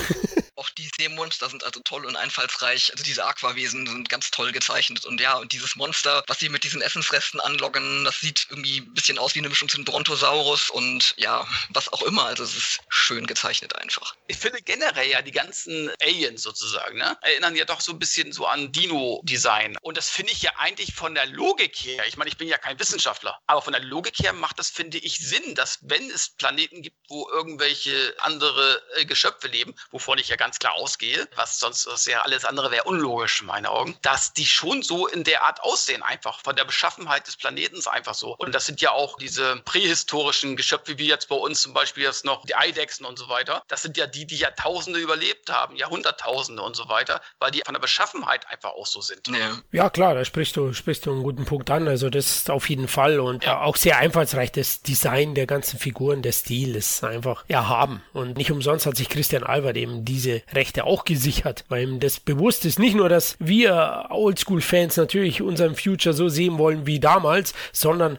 die sind einfach auch gut, ja, die Designs. Und warum soll man sie anders erfinden, wenn sie in hervorragender Qualität schon bestehen? Kommen wir zur nächsten Folge, Folge 10 bis 12, auf der Suche nach der Quelle der Materie. Folge 1 war Luft- und Wasserknappheit auf dem Planeten Laguna. Die zweite Folge hieß dann hier bei dem Abenteuer Gefangen auf dem grünen Planeten Kohl. Und die dritte die Rettung der Quelle. Ja, auf der Suche nach der Quelle der Materie fand ich vor allem das Finale sehr, sehr dramatisch, wenn sie da hinfahren. Das hat schon was von, von griechischer Mythologie, ja. Vom Indiana Jones, sie müssen da wo rein und es gibt Fallen, ja. Wie können sie diese Quelle dann betreten? Und ich finde vor allem auch das Ende des Schurkens da herrlich in, in der Folge Quelle der Materie. Wie er so all diese ganzen Juwelen erschafft und dann diese ganzen Pistolen und technischen Wummen, mit denen er seine Feinde wegblasten will. Also das ist schon toll. Der ist völlig übergeschnappt und ja, ein herrlicher Schurke. Finde ich auch. Also und auch, ja, typisch Captain Future, ne? Diese laute Lache, die die Schurken immer haben. Das bauen sie immer super ein. Wrecker hat übrigens so, einen- so einen blechernen Ton gehabt, ne? so, so wie so eine Roboterstimme ein bisschen. Das fand ich auch super. Also das Sounddesign hast du ja angesprochen, Arne. Das ist auch klasse im Deutschen. Ja, und Quelle der Materie in der Richtung wirklich auch eine starke Geschichte, die mir sehr, sehr gut gefallen hat. Auch Captain Future, der wirklich mit verschiedenen Leuten dann als Team arbeitet. Ja, sie, sie gabeln ja den einen oder anderen auf, der auch die Quelle der Materie finden möchte, um dem jeweiligen Planeten zu retten. Und da gibt es echte Teamarbeit und der Typ, auf dessen Planeten sich die Quelle der Materie befindet, der König, der ist da kein Fan davon äh, und will Captain Future trotz dessen Hilfe nicht zu der Quelle lassen. Also da gibt es so ein bisschen hin und her. Das fand ich zwar gut, aber auch nicht perfekt. Also für mich ist es nicht einer der Top 3 Folgen, aber definitiv eine gute. Und ich finde auch die Grundprämisse finde ich eben halt auch wieder gut, weil es eben halt auch wieder ein reelles Problem ist letzten Endes. Es ist ja Wasserknappheit auf dem Planeten Laguna und auch das sind so äh, Parallelen ja zu der Erde sozusagen. Das sind alles so aktuelle Themen. Darum sage ich ja, die Serie war schon seiner Zeit so teilweise auch voraus, ne? weil das sind alles Probleme, die wir ja heute auch haben und darum kannst du die Serie auch heute noch so bringen. Man kann sich da auch immer noch sehr gut mit identifizieren. Obwohl, also die Lösung, die sie jetzt dafür anbieten, ist ja auch ein bisschen naiv. Also wir haben keine Luft und kein Wasser mehr und jetzt bauen wir uns eine Maschine, die machen uns das. Gut, ich meine, es stammt halt aus den 40er Jahren, wo man eigentlich noch dachte, dass man mit Technik und Wissenschaft und vor allen Dingen mit Atomkraft alle Probleme der Welt zukünftig wird lösen können. Ja, die technologische Lösung sozusagen. Ja, damals hat man dann an die Wissenschaft geglaubt und heute wissen wir, dass das eben nicht geht, sondern dass wir unseren Planeten auch fürsorglich behandeln sollten in der Richtung. Ja, kommen wir zum Doppelpack, oder? Die nehme ich in einem Rutsch mit. Folge 13 bis 15 ist einmal der Zauberer vom Mars mit Superschurken Kolun und dann die Folge 16 bis 19 ist eine Fortführung, nämlich das Geheimnis der sieben Steine, ebenfalls mit Schurken Kolun. Ich muss sagen, der Zauberer vom Mars habe ich besser in Erinnerung gehabt, habe ich mir gestern nochmal angeschaut. Das war früher für mich eine der absoluten Highlight-Folgen, weil ich Kolun toll finde, aber ich muss sagen, ist nicht in meinen Top 3. Schade eigentlich, weil der Kulun ist ja herrlich böse und plant immer die Macht an sich zu reißen, die Macht über das Sonnensystem und er hat, weil wir gerade eben von der Lache gesprochen haben, er hat auch eine herrliche, ja, fiese, böse Lache. Also ich finde, der ist ganz toll gezeichnet, ganz toll animiert. Also diese Figur, die ist richtig herrlich durch und durch böse. Ich finde immer, der hat so ein bisschen was, ja, ich weiß nicht, also ich mag den Joker vom Heath Ledger ein bisschen. Ja, was heißt bisschen, den mag ich sehr. Und ich fand, der Kulun hat immer so ein bisschen was davon. Also so richtig durchgeknallt und richtig böse und bereit wirklich über Leichen zu gehen und wirklich so ganz und gar ohne Hemmschwelle und Schmerzgrenze. Ja, da gebe ich dir recht. Also Colon übrigens aus meiner Sicht, Henry Silver hätte den früher spielen können. Er sieht ein bisschen ähnlich, ich weiß nicht, ob ihr den kennt, Buck Rogers im Pilot war er der ist der Bösewicht. Bei Nico von Steven Seagal war er dabei, also ein hassenswerter Schurke, der ein bisschen Ähnlichkeit mit Colon hat, nur mit kurzen Haaren. Ja, der Schurke ist erhaben, gebe ich dir recht, der ist top, schön gespielt, aber die ganze Geschichte um den Flug in die fünfte Dimension, na, die sehen ja da auch nichts, brauchen dann so eine Lampe. Das ist alles ganz gut, dieser unsichtbare Planet, aber irgendwie ist es so nicht zufriedenstellend, weil Kolun halt davon kommt am Ende, denn Future muss sich entscheiden für diesen einen Stein, der diesen Planeten am Leben erhält, den Kolun gestohlen hat, oder Kolun festzumachen. Aber er hat natürlich den Bewohnern des Planeten, des unsichtbaren Planeten versprochen, den Stein zurückzubringen und entscheidet sich dafür. Aus diesen Gründen und inhaltlich fand ich sie nicht ganz so packend wie die vorherigen, aber es gab ja dann die Steigerung mit Das Geheimnis der sieben Steine, die überraschenderweise in Deutschland, Arne, warum auch immer, aus vier Folgen besteht bei uns, also uncut ist. Warum weiß ich eigentlich auch nicht so wirklich, aber ja, ist die einzige Folge, die tatsächlich in allen vier Episoden, die Teil dieser Geschichte sind, übernommen wurde. Es ist zwar auch ein bisschen was geschnitten worden, aber das ist eigentlich marginal. Also es fehlen ganz wenige Minuten. Und ja, eigentlich mag ich, also ich bin ein bisschen ambivalent mit der Geschichte. Auf der einen Seite mag ich sie sehr gerne und auf der anderen Seite, diese Zirkusszenen sind nicht so ganz meins. wenn äh, Greg und Otto sich da kabbeln und dann das Zirkuszelt äh, mehr oder weniger zerlegen. Oder wenn Joan dann den verkleideten Captain, ja, Captain Future im Fellleibchen, also ich weiß nicht. ja, okay. Ich habe da sehr gelacht, wenn er da seine komischen Titas oder wie immer diese komischen Löwenmonster mit den langen Säbelzahnzähnen äh, auch heißen. Das fand ich sehr lustig, wie er sie da als Löwen- oder Raubtierbändiger vorgeführt hat. Das, äh, ja. Aber was mir so gefällt an der Geschichte, du hast recht, er hat ein paar cheesy Momente, generell diese ganze Zirkussache. Ich fand übrigens den kleinen Schurkenhandlanger von, von Kolun so geil mit den Riesenohren, ja. Der durch die Wände hören kann. So ein Zwerg, ja, Ohren größer als er selbst. Den fand ich auch so geil cheesy. Ähm, hat mir gefallen. Aber die Geschichte hat so ein paar tolle Momente. Zum Beispiel geht es ja dann auch so um, um einen Planeten in so einem Mikrokosmos in einem anderen. Und dieser Planet ist im Sterben verurteilt. Und der Mann, der sie retten soll, kann herausflüchten. Aber weil er weiß, dass diese Menschen so schlecht mit ihrem Planeten umgehen, hat er sich entschieden, sie eben nicht aus diesem Mikrokosmos rauszuholen und zu retten. Ja, sind wir Menschen nicht ähnlich? Also zerstören den Planeten, sollte ein anderer Planet uns aufnehmen, dass wir dessen Planeten wieder aus Raffgier und, und Habgier zerstören? Hm.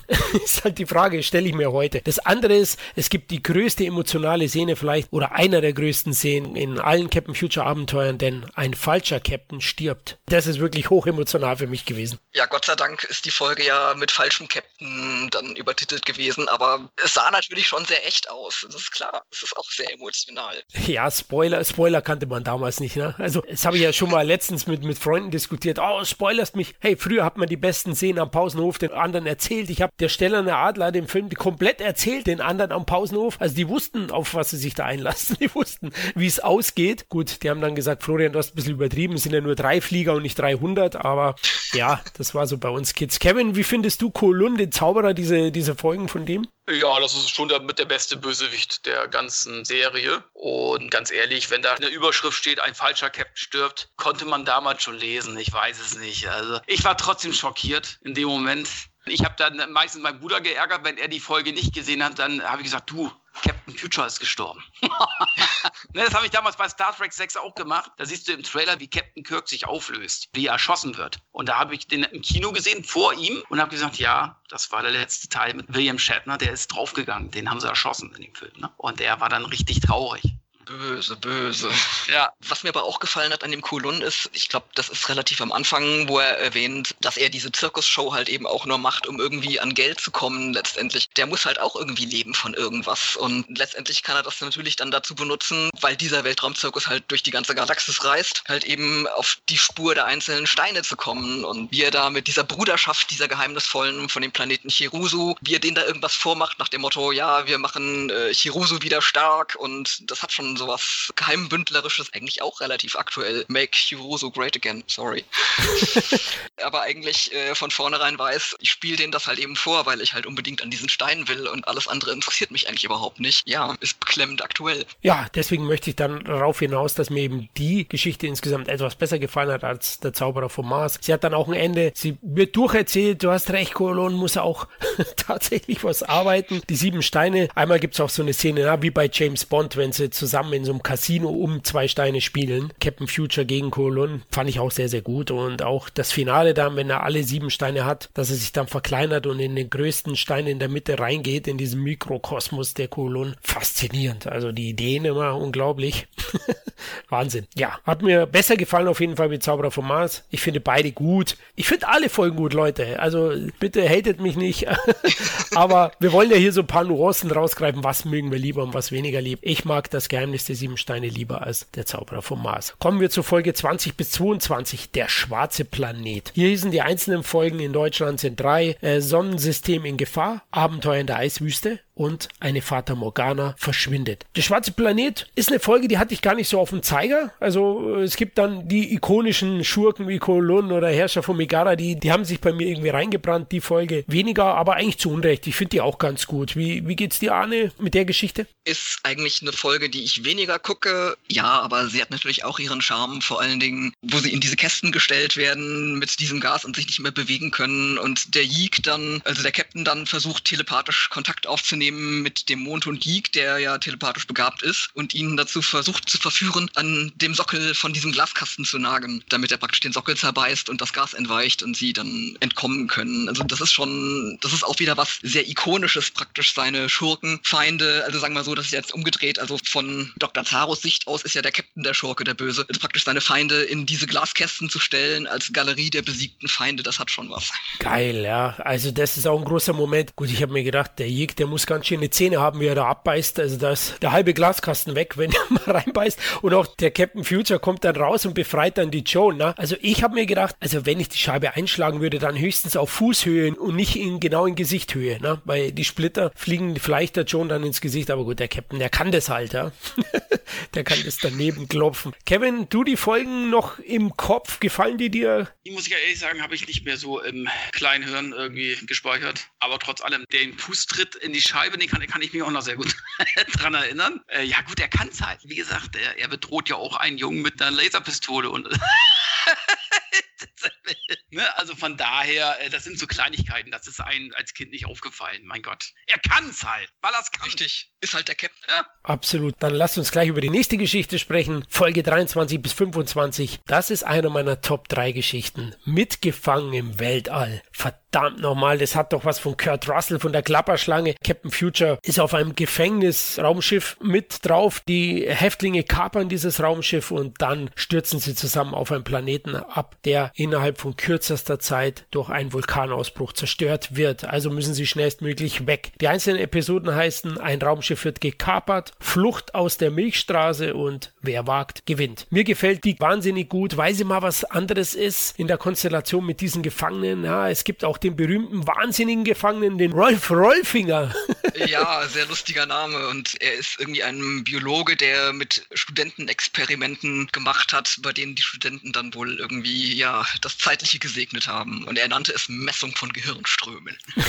ja, genau. Und er sabotiert das Ganze dann auf dem Planeten, ähm, also die Flucht sozusagen. Der ist wahnsinnig geworden. Der Typ. Solche Figuren gibt es immer wieder mal und auch den Anführer sozusagen der Gefangenen, den fand ich auch toll. Die Figur mit seinem Kopftuch auch auf dem Schädel. Fantastische Figuren dabei, wirklich packende Story, aber hat auch eine gewisse Ausweglosigkeit dann in der Kombination und finde ich ganz toll. Auch allein die Outfits von den Gefangenen, ne? Dieses lila-grau gestreifte. War gruselig. Ja, herrlich. Aber also. der Kim Ivan ist auch irgendwie ein interessanter Charakter. Ich meine, er und der Captain respektieren sich ja zum Schluss mehr oder weniger. Sie müssen ja zwangsweise zusammenarbeiten, um das Ding, ein Raumschiff zu bauen, gestemmt zu kriegen. Ich meine, das macht man ja nicht mal so eben mit links auf dem Planeten, ohne Maschinen, ohne alles. Und ähm, ich glaube, sie werden zwar nicht Freunde, aber ja, sie respektieren sich und nähern sich da irgendwie ein bisschen an. Also das fand ich schon sehr beeindruckend. Was mir auch gut gefallen hat, war allein die Tatsache, dass also dieses Schiff, auf dem die Gefangenen transportiert werden, war ja ein ehemaliger Passagierraumer, der umgebaut wurde zum Gefängnisschiff. Und der Kim Ivan hatte also irgendeinen Kumpel gehabt, der früher da mal irgendwie wohl entweder auf dem Schiff gedient hat oder jedenfalls irgendwie die Pläne von dem Schiff kannte und der das wusste und auch geheime Gänge noch kannte in dem Schiff. Und darum wusste der Kim Ivan ja genau, wo er raus musste, wenn er praktisch das Schiff übernehmen wollte. Welche Wände er mit der Säure auflösen musste, um in den Maschinenraum oder auf die Brücke zu kommen. Also das war schon sehr beeindruckend gemacht. Absolut. Und bei Captain Future sind auch alle Nebenfiguren mit dabei. Estelle Lagane ist mitgefangen, genau wie Joe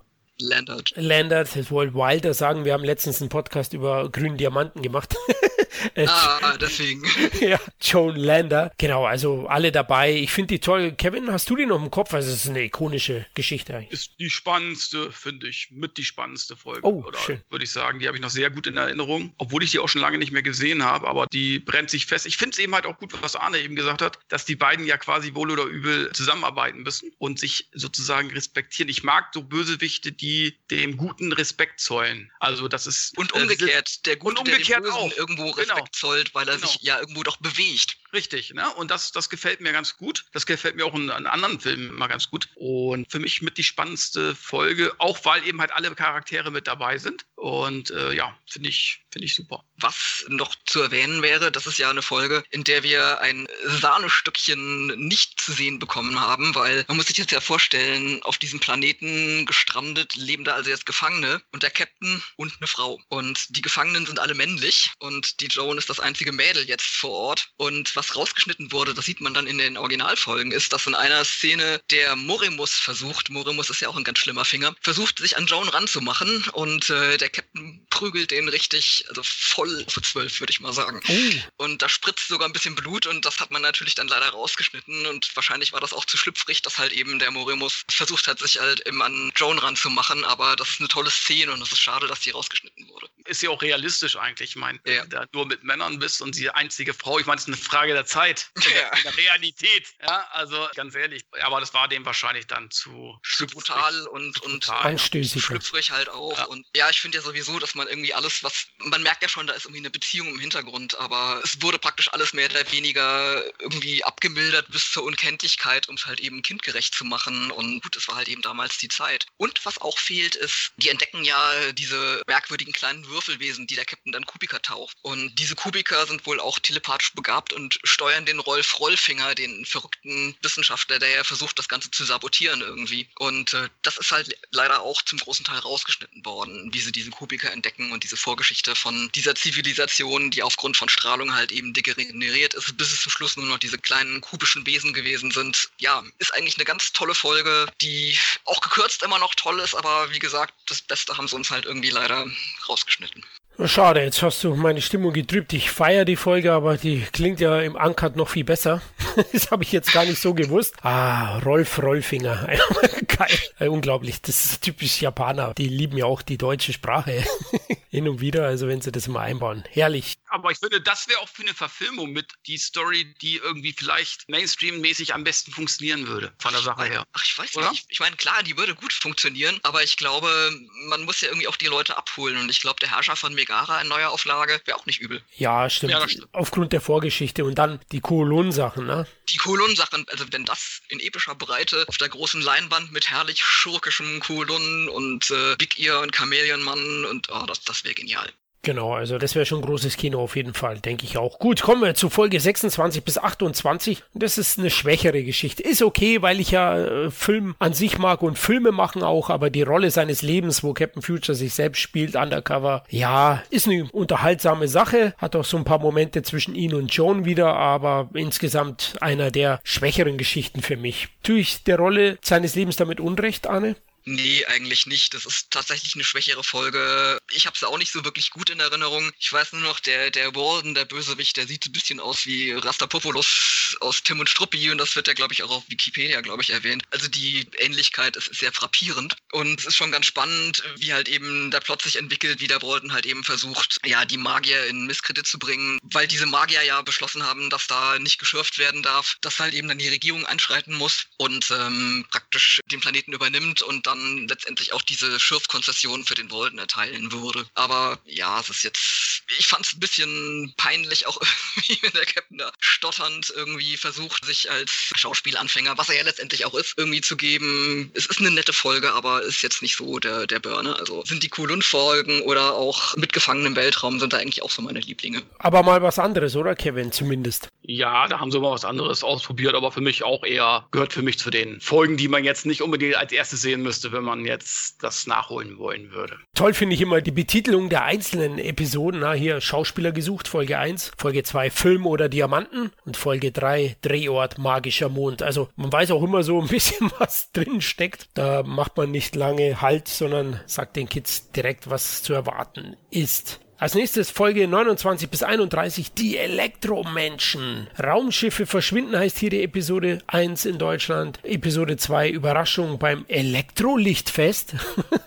also bei den Glühwürmchen. Und Folge 3 Alulus, ein Wesen aus der fünften Dimension. Und die Folgen finde ich auch ganz gut. Also das mit den Elektromenschen hat was Frankensteinisches fast schon. Ja, ähm, Joan wird ja auch zum Elektromenschen und die eine oder andere Figur. Die Elektromenschen sind ja am Ende gar keine Menschen, sondern werden gesteuert eben von irgendwelchen Elektroeinheiten, oder Arne? So ist es doch. Die Elektromenschen, das sind praktisch die Bewohner von diesem Kometen, das spielt ja auf dem Kometen Halley. Die sind ja alle nicht freiwillig Elektromenschen geworden, sondern ja klar, sie wurden von ihrem König gesteuert, mehr oder weniger, oder genauer gesagt, der König wird von dem alten Querdel, das ist so ein Wissenschaftler, gesteuert. Der Querdel hatte ja mit den Wesen aus der vierten oder fünften, ja fünften Dimension Kontakt aufgenommen mit den Alus und äh, die Alus benötigen Energie und daraufhin hat dann praktisch ähm, der Querdel über den König das Volk von diesem Kometen in Elektromenschen verwandeln lassen, um halt eben dann einen Transformator oder Generator zu bauen, mit dem sie halt Energie aus unserem, also aus dem Captain-Universum stehlen können und entführen dann halt auch die Raumschiffe, um noch mehr Leute und mehr Material zu bekommen und ja, das ist schon eine sehr charmante Idee, finde ich eigentlich. Gut, ich meine, wir wissen heute, Halley ist, soweit ich das weiß, ein schmutziger Schneeball, also Fels mit gefrorenem Gasen, Methan oder Wassereis und da kann man nicht leben drauf, aber die Idee, dass halt eben auf dem Kometen Menschen leben, ist schon sehr charmant. Ja, das finde ich auch einer der Stärken der Folge insgesamt. Ist für mich jetzt kein absolutes Highlight, aber schon einer der stärkeren Geschichten. Kevin, noch eine Erinnerung, die Elektromenschen, die Kabel aus dem Hals raus? Leider nicht, leider nicht. Okay. Ja, vielleicht kennst du ja Folge 32 bis 34, Kevin, die Geschichte Das gefährliche Lebenselixier. Hier heißt Folge 1 die Maschinenstadt, Folge 2 ein Verdächtiger verschwindet und die Folge 3 die Quelle des ewigen Frühlings. Muss sagen, ist jetzt für mich persönlich auch kein Highlight, ist eine gute Folge, aber da fand ich jetzt zum Beispiel Elektromenschen insgesamt schon etwas stärker.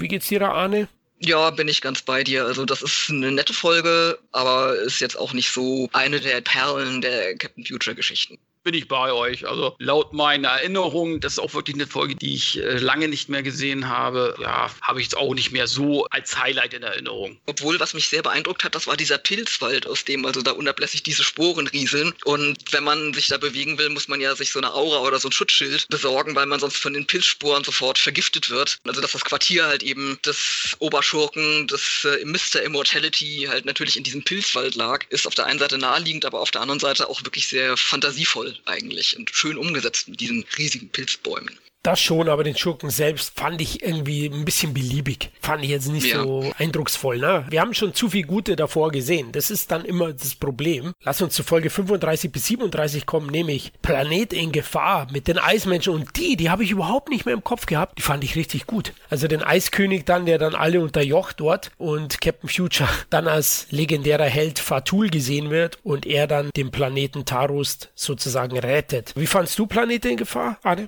Ja, also ist eine sehr interessante Geschichte, eine, die ich auch mag. Ist jetzt nicht unbedingt mein Liebling, aber die Eismenschen sind halt toll gezeichnet, toll gemacht, ja, herrlich genau. fies und herrlich gefühllos und herrlich brutal und auch diese Geschichte mit der Seelentrennung, zu der der Captain verurteilt wird, weil Fostel ihn natürlich als Nachahmer des Fatul enttarnt was er ja eigentlich auch ist, letztendlich. Obwohl wir ja zum Schluss erfahren, dass er sich selbst spielt, nur so und so viele Millionen Jahre liegen halt eben dazwischen. Also diese Seelentrennung, das ist schon wieder sehr, sehr emotional und auch, ja, zwar Technobubble, also wieder wissenschaftlich natürlich irgendwie was sehr Gaga-mäßiges, aber toll gemacht. Ja, sehe ich auch so. Also, die sehen schon sehr furchteinflößend aus und ich finde auch, äh, hier hast du auch mal wieder so einen äh, relativ guten Bösewicht eigentlich. Ja, genau. Und die Eismenschen, die schauen ja aus wie Skeletor, ja. Die haben dann so einen Totenkopfschädel auf. Richtig furchteinflößend für mich damals auch. Und auch jetzt in der Nachbetrachtung eine Folge, die ich irgendwie nicht mehr so im Kopf hatte. Vielleicht nicht so oft gesehen, weil sie weiter hinten angesiedelt ist. Ich weiß jetzt nicht, wie es in der Urausstrahlung war. Ähm, aber gut, ich weiß nicht, was ich letzte Woche gegessen habe. Also Leute, manches muss ich auffrischen. Auf jeden Fall Planeten in Gefahr fand ich auch nochmal stark. Und jetzt kommen wir zur letzten Geschichte. Folge 38 bis 40 ein gefährliches Geheimnis. Und die fand ich dann nochmal ganz rund zum Abschluss. Episode 1 heißt hier die Weltraumruine, Episode 2 bei den Tiermenschen und die Höhle des Lebens. Captain Future hilft da sozusagen Menschen, die als Tiermenschen verwandelt worden sind und möchte sie am Ende retten. Doch es gibt ein sehr dramatisches Ende, denn die zwei Wissenschaftler, die das mit verursacht haben, können sie nicht rückverwandeln, sondern erst die nächste Generation. Also sie werden dann genetisch bestrahlt und wenn sie Kinder auf die Welt setzen, sind die wieder reine Menschen. Tut auch ein bisschen zum Nachdenken animieren und deswegen, ich fand die noch recht gut. Wie ist es bei euch? Ja, praktisch eigentlich auch wieder eine ziemliche Aktualität. Es gab ja vor ein oder vor zwei Jahren einen chinesischen Forscher, der also auch Klonbabys hergestellt haben, um das mal so butt zu sagen. Und Captain Future verwehrt sich ja praktisch gegen Eingriffe ans menschliche Erbgut und äh, insofern eine sehr aktuelle Folge. Das gab es, glaube ich, auch mal, ich weiß gar nicht, war es auch mal bei ähnlich bei Star Trek, gab es ja auch schon mal solche Themen mit Klonen und so weiter und so fort. Und Captain Future ist ja auch so eine Art Captain Picard, der eher das Gottspielen nicht befürwortet. Ne? Und von daher eine Folge, die an Aktualität letzten Endes nicht zu übertreffen ist eigentlich. Aber ich muss auch generell sagen, ich finde so die erste Hälfte der Captain Future Serie von den Folgen her haben mir immer mehr zugesagt als die zweite Hälfte. Nicht, dass sie schlechter, also die ganze Serie ist super, ne? Aber ich finde, sie flacht so ein bisschen ab, finde ich nachher so von den Folgen. Bin nicht ganz bei dir. Also meine persönlichen Highlights sind so mit Gefangen im mhm. Weltall und halt die Kolon-Folgen, die beiden. Und halt äh, der Herrscher von Megara. Und die sind alle in der ersten Season gelaufen. Ja. Und jetzt in der zweiten Season, die ja hier in Deutschland mit den Elektromenschen, gut, die Elektromenschen fand ich auch noch richtig gut, aber ja, zweite Season ist da lang nicht so gut wie die erste. Ja, da bin ich bei euch. Also meine drei Lieblingsgeschichten sind Mitgefangen im Weltall, der Herrscher von Megara und der Kampf um die Graviomin. Also das sind so meine Lieblinge. Ja, jetzt sind wir alle durchgegangen, aber ich denke, die Serie insgesamt ist ein tolles Paket, äh, das man auch heute noch schauen kann. Toll sind auch immer die Aufsprecher, die was erklären im Deutschen. Finde ich auch immer ganz ganz gut. Zum Teil ja die eingesetzte Technik, aber auch Zusammenhänge in der Geschichte dann führen. Das finde ich sehr, sehr gelungen. Generell die Synchronisation, lasst uns kurz über die sprechen und die Musik, die, glaube ich, elementar wichtig sind für den Erfolg in Deutschland. Und Captain Future ist mit Sicherheit am erfolgreichsten bei uns weltweit und ist auch der größte Markt, denke ich, für eine mögliche zukünftige Verfilmung. Brun hat einen Wahnsinns-Score da abgeliefert, ne, Arne? Brun hat ganz tollen Job gemacht. Ich habe kürzlich eine Doku gesehen, da war ich sehr irritiert, weil er erzählt hatte in dieser Doku, nee, gelesen habe ich die, sowas, dass er dieses Captain Future-Thema eigentlich für Hörner geschrieben hätte. Und das hätte man trefflich dann auch für so eine Art Waldfeld- und Wiesenförster-Sendung benutzen können. Aber es ist ja doch sehr spacig geworden, sehr elektropoppig und ja, also, wenn man Bilder hören kann, also ich glaube, jeder, der irgendwie ein Bild von Captain Future sieht, der hat sofort diese eindrucksvolle Titelmelodie im Kopf, die, ja, finde ich ja auch ein bisschen Anklang an Star Trek hat mit dieser gesungenen Frauenstimme von Erika. Das war ja seine Frau, die den Titelsong da, oder ja, Song ist es ja nicht, ist ja ein Lied ohne Worte, die also praktisch diese Titelmelodie singt. Sopran sozusagen, ja. Oh Mann, da haben wir echt einen Fachmann, Kevin, hier, weil ich, das wollte ja ich eigentlich sagen, aber nein, er sticht mir wieder in den Böse, böse. nein, passt, alles gut. Kevin, ja, Soundtrack hast du im Regal? Leider nicht. Also ich hätte gern mal den kompletten Soundtrack. Ich weiß nicht, gibt es den irgendwo überhaupt generell zu kaufen noch? Der komplette Soundtrack? Also den gab es mal auf Schallplatte. Ob es den jetzt auf CD gibt, muss ich gestehen, weiß ich gar nicht. Das kann ich überhaupt nicht verstehen, wenn es das nicht so sein Also sollte. ich, ich bilde mir schon ein, dass es das noch gibt. Also ich habe es zum Beispiel als Klingelton. Gut, bei mir muss das irgendwie sein. Welche Melodie? ja, die Titelmelodie natürlich. Aber ich glaube, was auch sehr bekannt ist, ist ja Hurra, wir fliegen. Nein, ich fange jetzt nicht an zu singen. Aber das ist diese, ja, jetzt geht's los, Melodie, mehr oder weniger. Und man findet es ab und zu, dass, wenn irgendwo Dokumentationen sind, die sich so entfernt mit Weltraum befassen, dass dann da auch ab und zu mal so ein bisschen mit Captain Future Musik unterlegt wird. Ich würde sagen zu Recht, weil besser geht's ja nicht, ne? Also hurra, wir fliegen. Ich habe mir das Ganze auf MP3 dann gezogen. Da bekommt ihr das Album so oder so. Die CD habe ich leider auch nicht mehr. Ich habe die mal gehabt und aktuell gibt's die nur gebraucht, habe ich gesehen. Also warum gar nicht. auch immer. Aber das Böse finde ich gut, ja? diesen bösen Sound. Dum, dum, dum. Dann herrlich melancholisch. Die Serie hat ja auch so eine leichte Melancholie manchmal. Das Joan-Theme ist auch super. Ja? Also das liebe ich auch. Ja, Gesamtpaket einfach ein Traum, was da Brun abgeliefert hat. generell Christian Brun ist für mich, der ist ja auch mittlerweile auch schon Mitte 80, was der gemacht hat, für mich gehört jetzt zu den besten deutschen Komponisten, Musikproduzenten aller Zeiten. Der hat ja nicht nur im Schlagerbereich, okay, das muss man jetzt mögen oder nicht, aber auch was Filmmusik angeht. Der hat ja Heidi, Sindbad, Vicky, Patrick Packard. Ich mag zum Beispiel auch Jack Holborn, den Soundtrack. Der ist richtig toll, ne? Also was der abgeliefert hat, das ist Wahnsinn. Also das ist so ein Mensch, muss ich ganz ehrlich sagen, mit dem würde ich gerne mal so äh, ein, zwei Stunden reden. Das ist unser Hans Zimmer, ja. Ja, ja. Der ist hier Ja. geblieben. Und vor allen Dingen, wenn man das vergleicht mit dem Original-Soundtrack, der ist ja von Yuji Ono, ich hoffe, dass ich den jetzt richtig ausgesprochen habe. Der ist sehr jazzig und auch sehr melancholisch, aber gut, okay, es gibt natürlich auch Fans, die das ganz besonders toll finden, aber für mich ist das immer so ein bisschen Fahrstuhlmusik, so ein bisschen beliebig und so ein bisschen dudelnd, so im Hintergrund. Und ja, was der Christian Brun gemacht hat, sind packende Themen, wie halt eben dieses, äh, ja, Dschungelthema, was du eben angesprochen hast, oder halt eben auch das Hurra, wir fliegen. Das ist irgendwie toll auf die Serie abgestimmt, das ist spacig, das ist poppig, ja, und, und halt auch die Geräusche finde ich toll. Also ich, ich glaube, jeder kennt noch dieses blubbernde Geräusch, in der Simon durch die Luft sich bewegt. Also ich kann mir zwar nicht vorstellen, wie die Bewegungsform oder wie dieser Antrieb von Simon jetzt aussehen soll, dass er dann solche Geräusche macht, aber wenn ich an Simon denke, habe ich sofort dieses Blubbern im Kopf. Ja, absolut zeitlos halt auch Soundtrack. Ja, die Soundgeräusche, ja, Simon blubbert, da an der blechert, sozusagen. Oder dieses knurpsende Quietschen, wenn der Otto sich verformt, wenn er also in seinem Gesicht irgendwie rumzieht, um sich halt eben in jemand anderen zu verwandeln. Das sind auch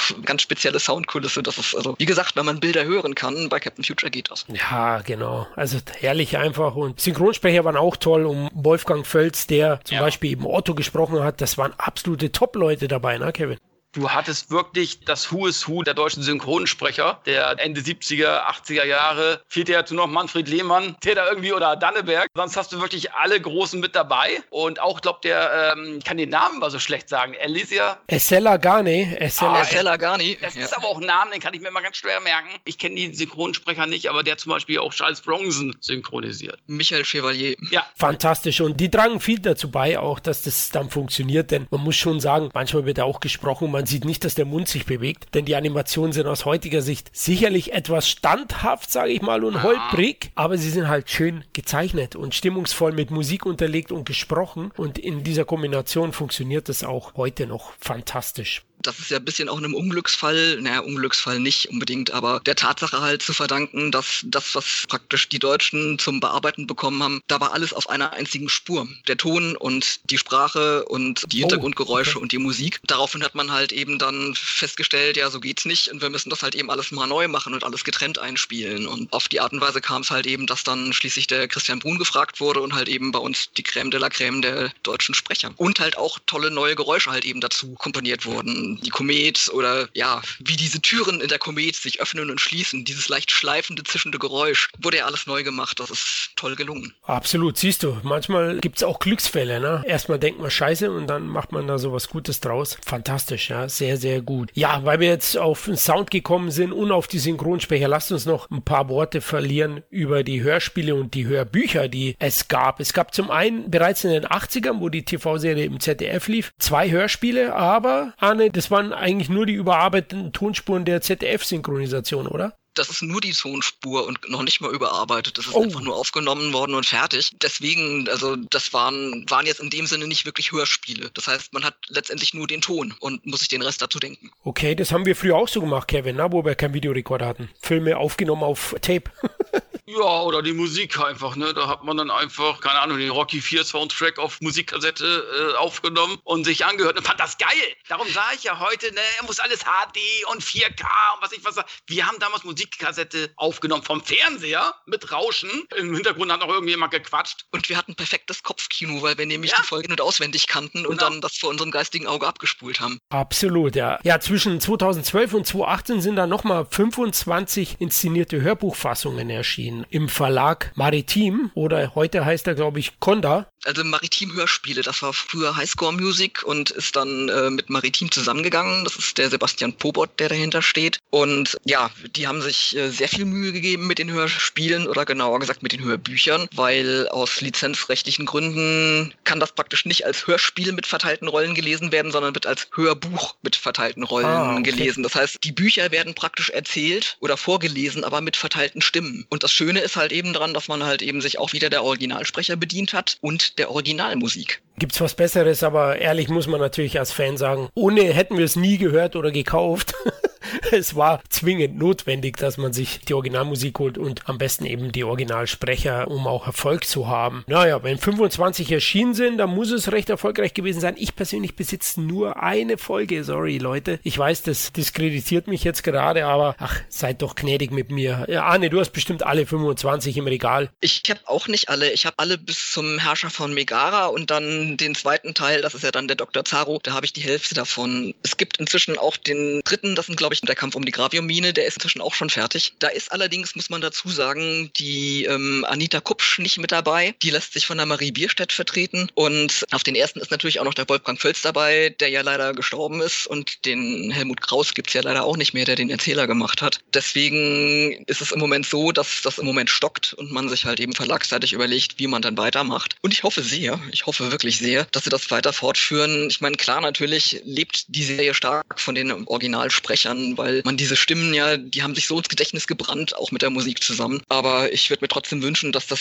selbst wenn einige Sprecher nicht mehr zur Verfügung stehen, dass das doch weitergeführt wird. Finde ich auch, ja. Also absolut. Gefällt mir auch. Ich habe reingehört. Zeitlich habe ich es nicht ganz geschafft, aber es ist wirklich sehr, sehr gelungen. Es gibt ja auch ein paar Geschichten, die es bisher nicht als Zeichentrickserie gibt, oder? Richtig. Es sind nicht alle Geschichten verfilmt worden. Wir haben ja allein 20 richtige Romane und verfilmt wurden gerade mal 14, wenn man jetzt dieses Special Brilliant Race Through the Solar System mitrechnet. Wie gesagt, das sind gerade mal 14 und wir haben ja außerdem noch die, diese sieben Kurzgeschichten. Der Maritim Verlag hat angefangen mit diesen Kurzgeschichten, dass die zuerst vertont wurden und in CDs umgesetzt wurden. Und auf die Art und Weise kam man da auch mal dran, weil die ja letztendlich auch zum Teil nicht ins Deutsche übersetzt worden waren und dann auf diese Art und Weise dann auch erstmals zugänglich gemacht wurden. Ja, werde ich mir auf jeden Fall noch nachträglich jetzt holen. Jetzt bin ich richtig angefixt durch seinen eigenen Podcast sozusagen. Aber wo du gerade sagtest, Golconda Verlag, die haben natürlich das Ganze mit ins Rollen gebracht ab 2010 2010 hat ja der Golconda Verlag angefangen, die Captain Future Originalbücher neu zu übersetzen. Die gab es ja bis dahin lang nur, wie gesagt, als Utopia Zukunft Heftchen aus den 50ern oder halt eben aus diesen Bastei Taschenbüchern aus den 80ern und beim Golconda Verlag hat man halt angefangen, beginnend mit diesen Kurzgeschichten die ganzen Romane neu zu übersetzen und das stockt im Moment auch ein bisschen, aber da wird es auch weitergeben. Das ist eigentlich ja sehr löblich, dass sich da einer mal, ein Verlag mal die Mühe gemacht hat, sich das nochmal zu schnappen, den Text und nochmal neu zu übersetzen und das bisschen zeitgemäß ja der heutigen Sprachform anzupassen, obwohl es immer noch sehr nah am Original ist. Aber toll, dass sich Verlage, Hörspielverlage, Bücherverlage um die Serie kümmern und das nochmal ein bisschen aufrechterhalten. Ja, ich denke, das hat sicherlich auch mit dem Potenzial zu tun. Das ist einfach in Deutschland eine große Marke. Das haben wir sicherlich auch der großen Fanschaft zu verdanken,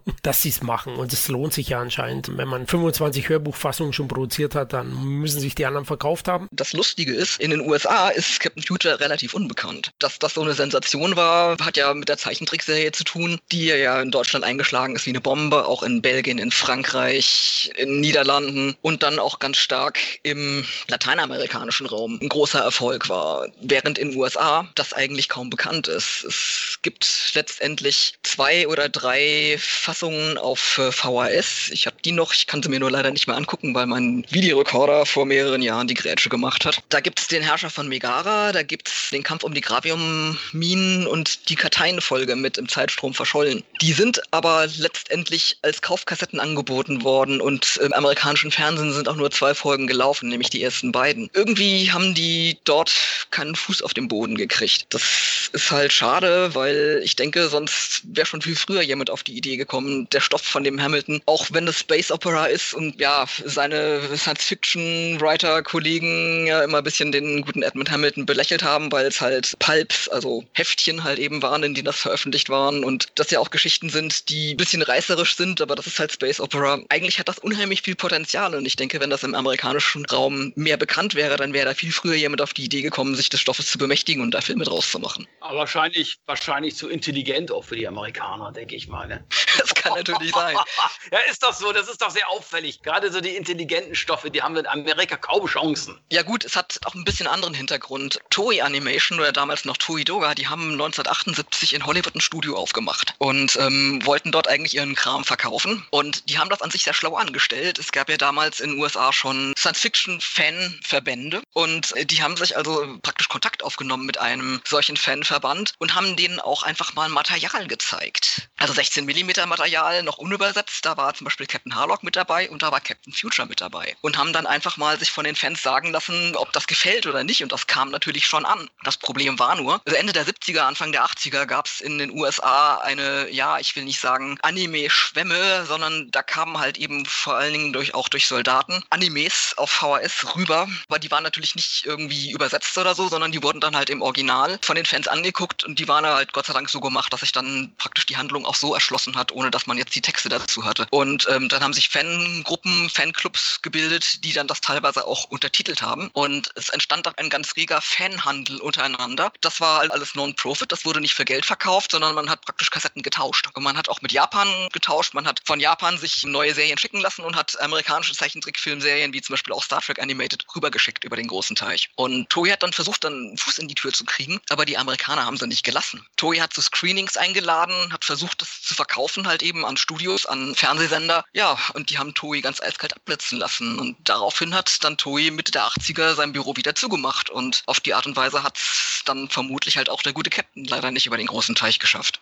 Ja, das kann ein Grund sein, warum es dann nicht weitergegangen ist oder nicht schon viel früher. USA wäre ein sehr, sehr wichtiger Markt und dadurch, dass hier Captain Future nie wirklich Fuß gefasst hat, ist es sehr schwierig dann. Andererseits hat dadurch Christian Albert auch die Möglichkeit erst bekommen, die Rechte zu Captain Future zu erwerben, denke ich. Denn wenn die, wenn die Amis den Markt gesehen hätten, dann hätte irgendjemand aus Hollywood wahrscheinlich sich die Verfilmungsrechte gesichert, oder Arne? Ich muss gestehen, ich bin heilfroh, dass sich nicht Disney die Rechte gekrallt hat. Und wenn es einer macht, der mit Captain Future aufgewachsen ist, dann besteht die berechtigte Hoffnung, dass das jemand macht, der, ich meine, der Albert sagt ja auch von sich, dass er Fan ist. Christian Albert es hat Captain Future auch in seiner Jugend gesehen und es kann eigentlich nichts Besseres passieren, als dass jemand, der die Serie mag, sich an das Thema ranwagt. Definitiv. Ich habe ja im Zuge unserer Interviews mit Christian Albert in Berlin darüber gesprochen. 2016 ist das schon eine Zeit her und er ist definitiv Fan. Er hat auch einige Sachen in seinem Büro hängen gehabt. Er liebt Captain Future. Er hat die Serie als Kind wie wir erlebt in den 80er Jahren. Er ist ja Jahrgang 74 und ich denke auch, was Besseres kann uns doch am Ende nicht passieren. Und er hält dann auch dieses Franchise, diese Reihe nach oben, wenn er es irgendwie schafft, das finanziert zu bekommen. Das ist wahrscheinlich im Moment die Schwierigkeit. Aktuell weiß ich keine keine Aus Aussage von seiner Seite. Das letzte, was bekannt war, ist, dass man eventuell in Richtung eines Netflix-Filmes oder Serie gehen könnte, aber das nicht spruchreif scheinbar. Ja, das mit der Finanzierung ist natürlich schwierig. Klar ist Amerika einer der Schlüsselmärkte oder nicht zu sagen sicherlich der Schlüsselmarkt und wenn er da erfolgreich sein will, muss er richtig viel Geld in die Hand nehmen. Und er hat ja auch angekündigt, wenn ich mich recht erinnere, in seinen Interviews, dass er halt eben mit anderen Projekten Geld scheffeln will, um es mal so butt zu sagen, damit halt eben ein Captain Future Film auch entsprechend ausgestattet sein würde. Und äh, ja,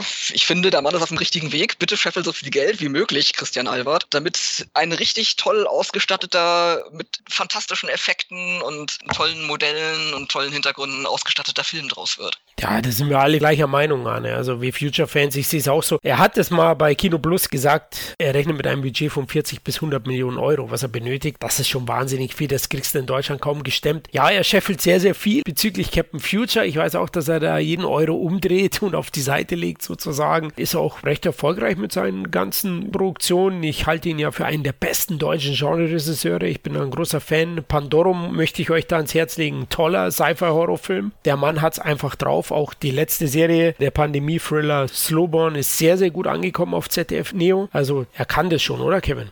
Ja, definitiv. Also da mache ich mir gar keine Sorgen. Ich mache mir eher Sorgen um ein großes Budget und das brauchst du halt, um es irgendwie adäquat umzusetzen. Ich habe da halt meine Probleme mit, ob der Markt, den du hättest, und die Serie ist ja Kult, aber ob das 100 Millionen oder meinetwegen 50 bis 100 Millionen Euro Investition rechtfertigt. Das ist die Frage. Das habe ich mir damals bei Blade Runner schon gefragt. Der Film war Kult, aber da habe ich mir gleich gesagt, Mensch, der kostet über 200 Millionen, da spielt er ja nie wieder ein. Weil einfach, glaube ich, diese epische Breite, die du hast, den Mainstream mitzunehmen, das nicht hergibt, finde ich. Du hast zwar deine Fans, aber es reicht einfach nicht, um diese Kosten wieder einzuspielen. Und da bin ich mir bei Captain Future eben halt auch nicht sicher. Und wenn du es machst, wenn es so sein sollte, oder wenn du dir Produzenten aus Amerika und aus China holst, die wollen ja alle Mitspracherecht, desto mehr verwässerst du das Eigentliche, was er wahrscheinlich gar nicht möchte. Ne?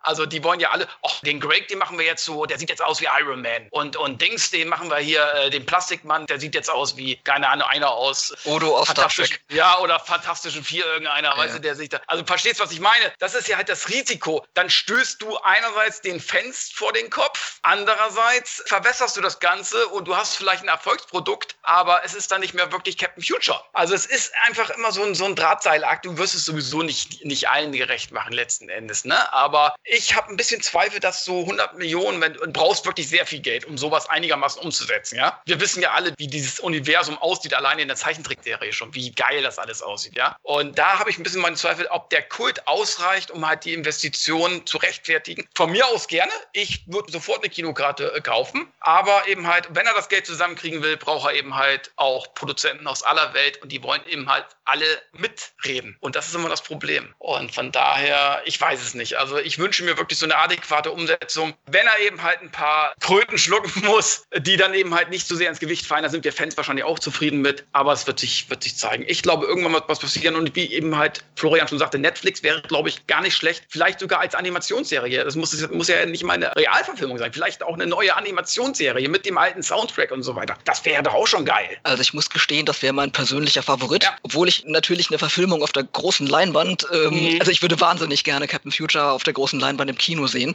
Aber ich meine, der Edmund Hamilton hat ja doch eine Menge Geschichten geschrieben und äh, wir haben bis davon erstmal 14 abgehandelt. Das heißt, es sind noch sechs da, die man verfilmen könnte. Und klar, wenn du einen Animationsfilm drauf machst, hast du natürlich weitaus weniger Kosten, weil das ja heute inzwischen vollständig am Computer produziert wird. Und das sind heute nicht mehr die IBM-Schränke, die ganze Zimmer gefüllt haben, sondern das sind heute ganz normale Rechner, hätte ich beinahe gesagt, so wie du und ich.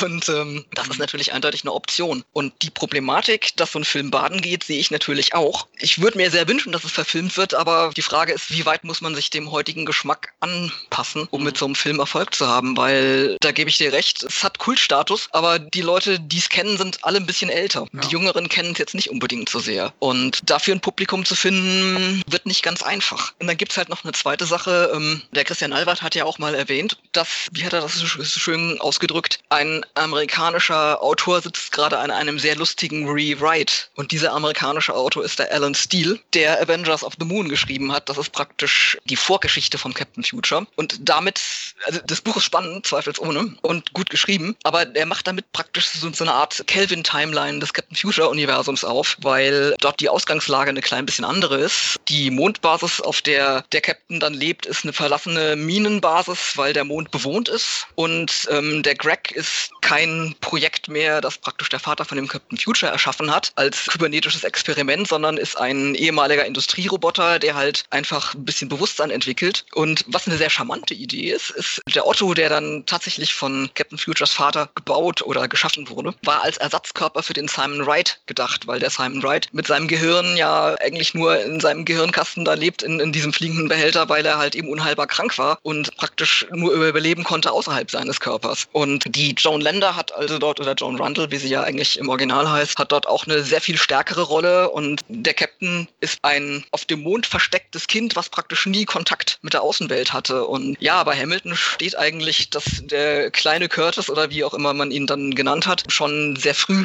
Touren ins Sonnensystem unternommen hat. Also insofern, da gibt es schon ein paar Unterschiede, aber vielleicht hat das ja auch lizenzrechtliche Gründe, ich weiß es nicht. Ich bin sehr gespannt, was sich da tun wird. Ich würde mich wahnsinnig freuen, wenn es verfilmt wird und ich denke halt auch, es ist gut, wenn ein Fan das verfilmt, aber wir können eigentlich nur abwarten und warten, weil du weißt ja, wie das ist, wenn irgendeine Information rausgegeben wird, dann stürzen sich ja alle Leute da drauf. Es war ja genauso wie als dieser äh, ja, Fake-Trailer rauskam 2015, das ja auch nicht absichtlich war. Ich dachte zuerst, dass man praktisch nur so anteasert und gucken, wie die Publikumsreaktion da drauf ist, aber das war ja tatsächlich eher ein Unglück, weil äh, in dem Moment, als dieser Film rauskam, also dieses Filmchen von dem Captain auf der Mondbasis, da war äh, Christian Albert noch mit Toei am Verhandeln, um die Rechte, dass dann auch tatsächlich der Captain und die Komet so aussehen dürfen, wie sie halt in der Zeichentrickfilmserie aussehen. Das war natürlich sehr ungut, dass das gerade da veröffentlicht wurde, während er noch am Verhandeln war. Ich meine, was Schlimmeres kann dir eigentlich gar nicht passieren, wenn du irgendwo anfragst, um Rechte zu kaufen. Absolut, ja. Er, vor allem seine Handlungsposition hat er damit geschwächt oder wurde dadurch geschwächt und er hat sicherlich ein paar Euro oder Yen drauflegen müssen am Ende, um die Rechte zu bekommen. Und äh, Anfang 2016, im Januar, hat er dann endlich alle Rechte gehabt. Ich weiß natürlich nicht, wie lange er die Rechte hat. Deswegen kann es auch sein, dass es irgendwann Zeitdruck für ihn gibt. Die werden wahrscheinlich nicht unendlich verteilt. Das ist nicht so üblich. Deswegen finde ich die Idee schon charmant, eine Animationsserie auf Netflix, mit dem man das Ganze einer neuen Generation nahebringt, hofft, dass es ein Erfolg wird und dann könnte man vielleicht mit einem Kinofilm nachlegen. Also das ist so für mich die realistischste Möglichkeit einer Umsetzung und ich freue mich einfach auch, dass es Albert macht, dass er ein Fan ist. Ich weiß das, ich habe mit ihm gesprochen, Leute, vertraut ihm, seid offen gegenüber dem, denn was kann uns denn passieren? Die alte Zeichentrickserie haben wir weiterhin. Und er bringt es in eine neue Generation, spricht vielleicht auch Leute an. Vielleicht mag es uns nicht gefallen, aber vielleicht den neuen. Und damit ist Captain Future auch im 21. Jahrhundert endgültig angekommen und wird sicherlich weitere Filme, Serien, Bücher, Hörspiele bekommen. Ich wünsche ihm da nur das Beste und würde mich freuen, wenn er in irgendeiner Form das endlich auf Film oder Serie bannen kann.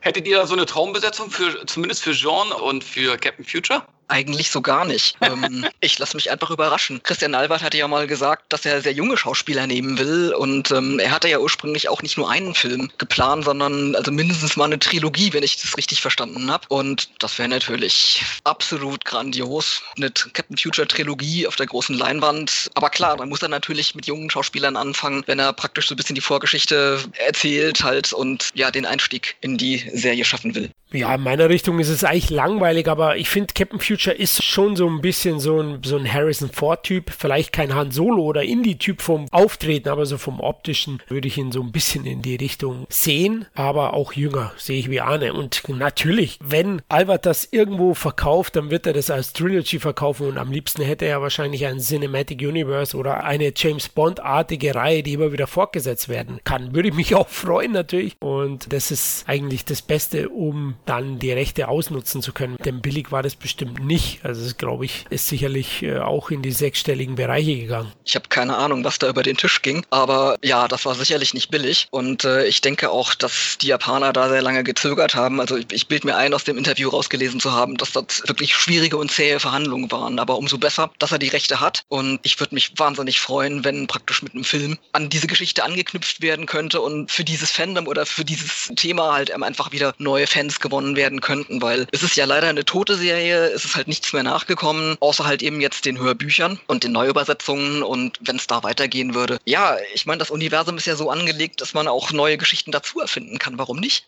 Genau, und das Merchandising haben wir noch gar nicht drüber gesprochen. Das Merchandising bietet ja auch noch Möglichkeiten einer weiteren Einnahme. Bisher gab es ja nicht so viel. Ne? Wir haben über die Hörbücher gesprochen, über die Romane, ist klar. Aber in den 80ern gab es von Mattel auch die ein oder anderen Figuren und Raumschiffe. Ne? Und Kevin, du hast tatsächlich ein paar davon besessen. Ja, Figuren. Also ich und mein Bruder haben das ja. Ich habe ja alle Masters of the Universe Figuren teilweise heute noch und die Borgen und so. Und natürlich dann Star Wars und natürlich Captain Future. Das habe ich aber leider nicht nicht mehr. Es ist irgendwie verschollen gegangen. Hätte ich das gewusst, was das heute wert ist und so weiter. Ich hätte es, keine Ahnung, wahrscheinlich im Safe irgendwie. Äh, wahrscheinlich ist es sehr viel wert. Ich will gar nicht nachgucken. Arne weiß es vielleicht. Sagen wir mal äh, so, wenn du von Poppy eine Komet hättest, ja, also diese, diese blau-rot-silberne, ja, aus, Metall. aus Metall, richtig, und in einem guten Zustand möglichst wenig bespielt, dann kannst du da 800 bis 1000 Euro für ansetzen. Ja, gut. Wie bei der Werbung. Jetzt müsste ich gerade so einen Kaktus greifen hier. Egal. Nee, ähm, die hatten wir auf jeden Fall auch. Die Komet Komet und das war geil. Die konntest du vorne so an, die, an der Kugel konntest die drehen. Da war so ein Drehmechanismus dabei. Und die anderen Figuren waren ganz, ich weiß gar nicht mehr, Otto war, glaube ich, auch sehr, ich glaube, den konntest du auch so ein bisschen quetschen oder den Kopf zumindest, meine ich. Ich weiß es nicht mehr genau. Dann hatte ich Craig und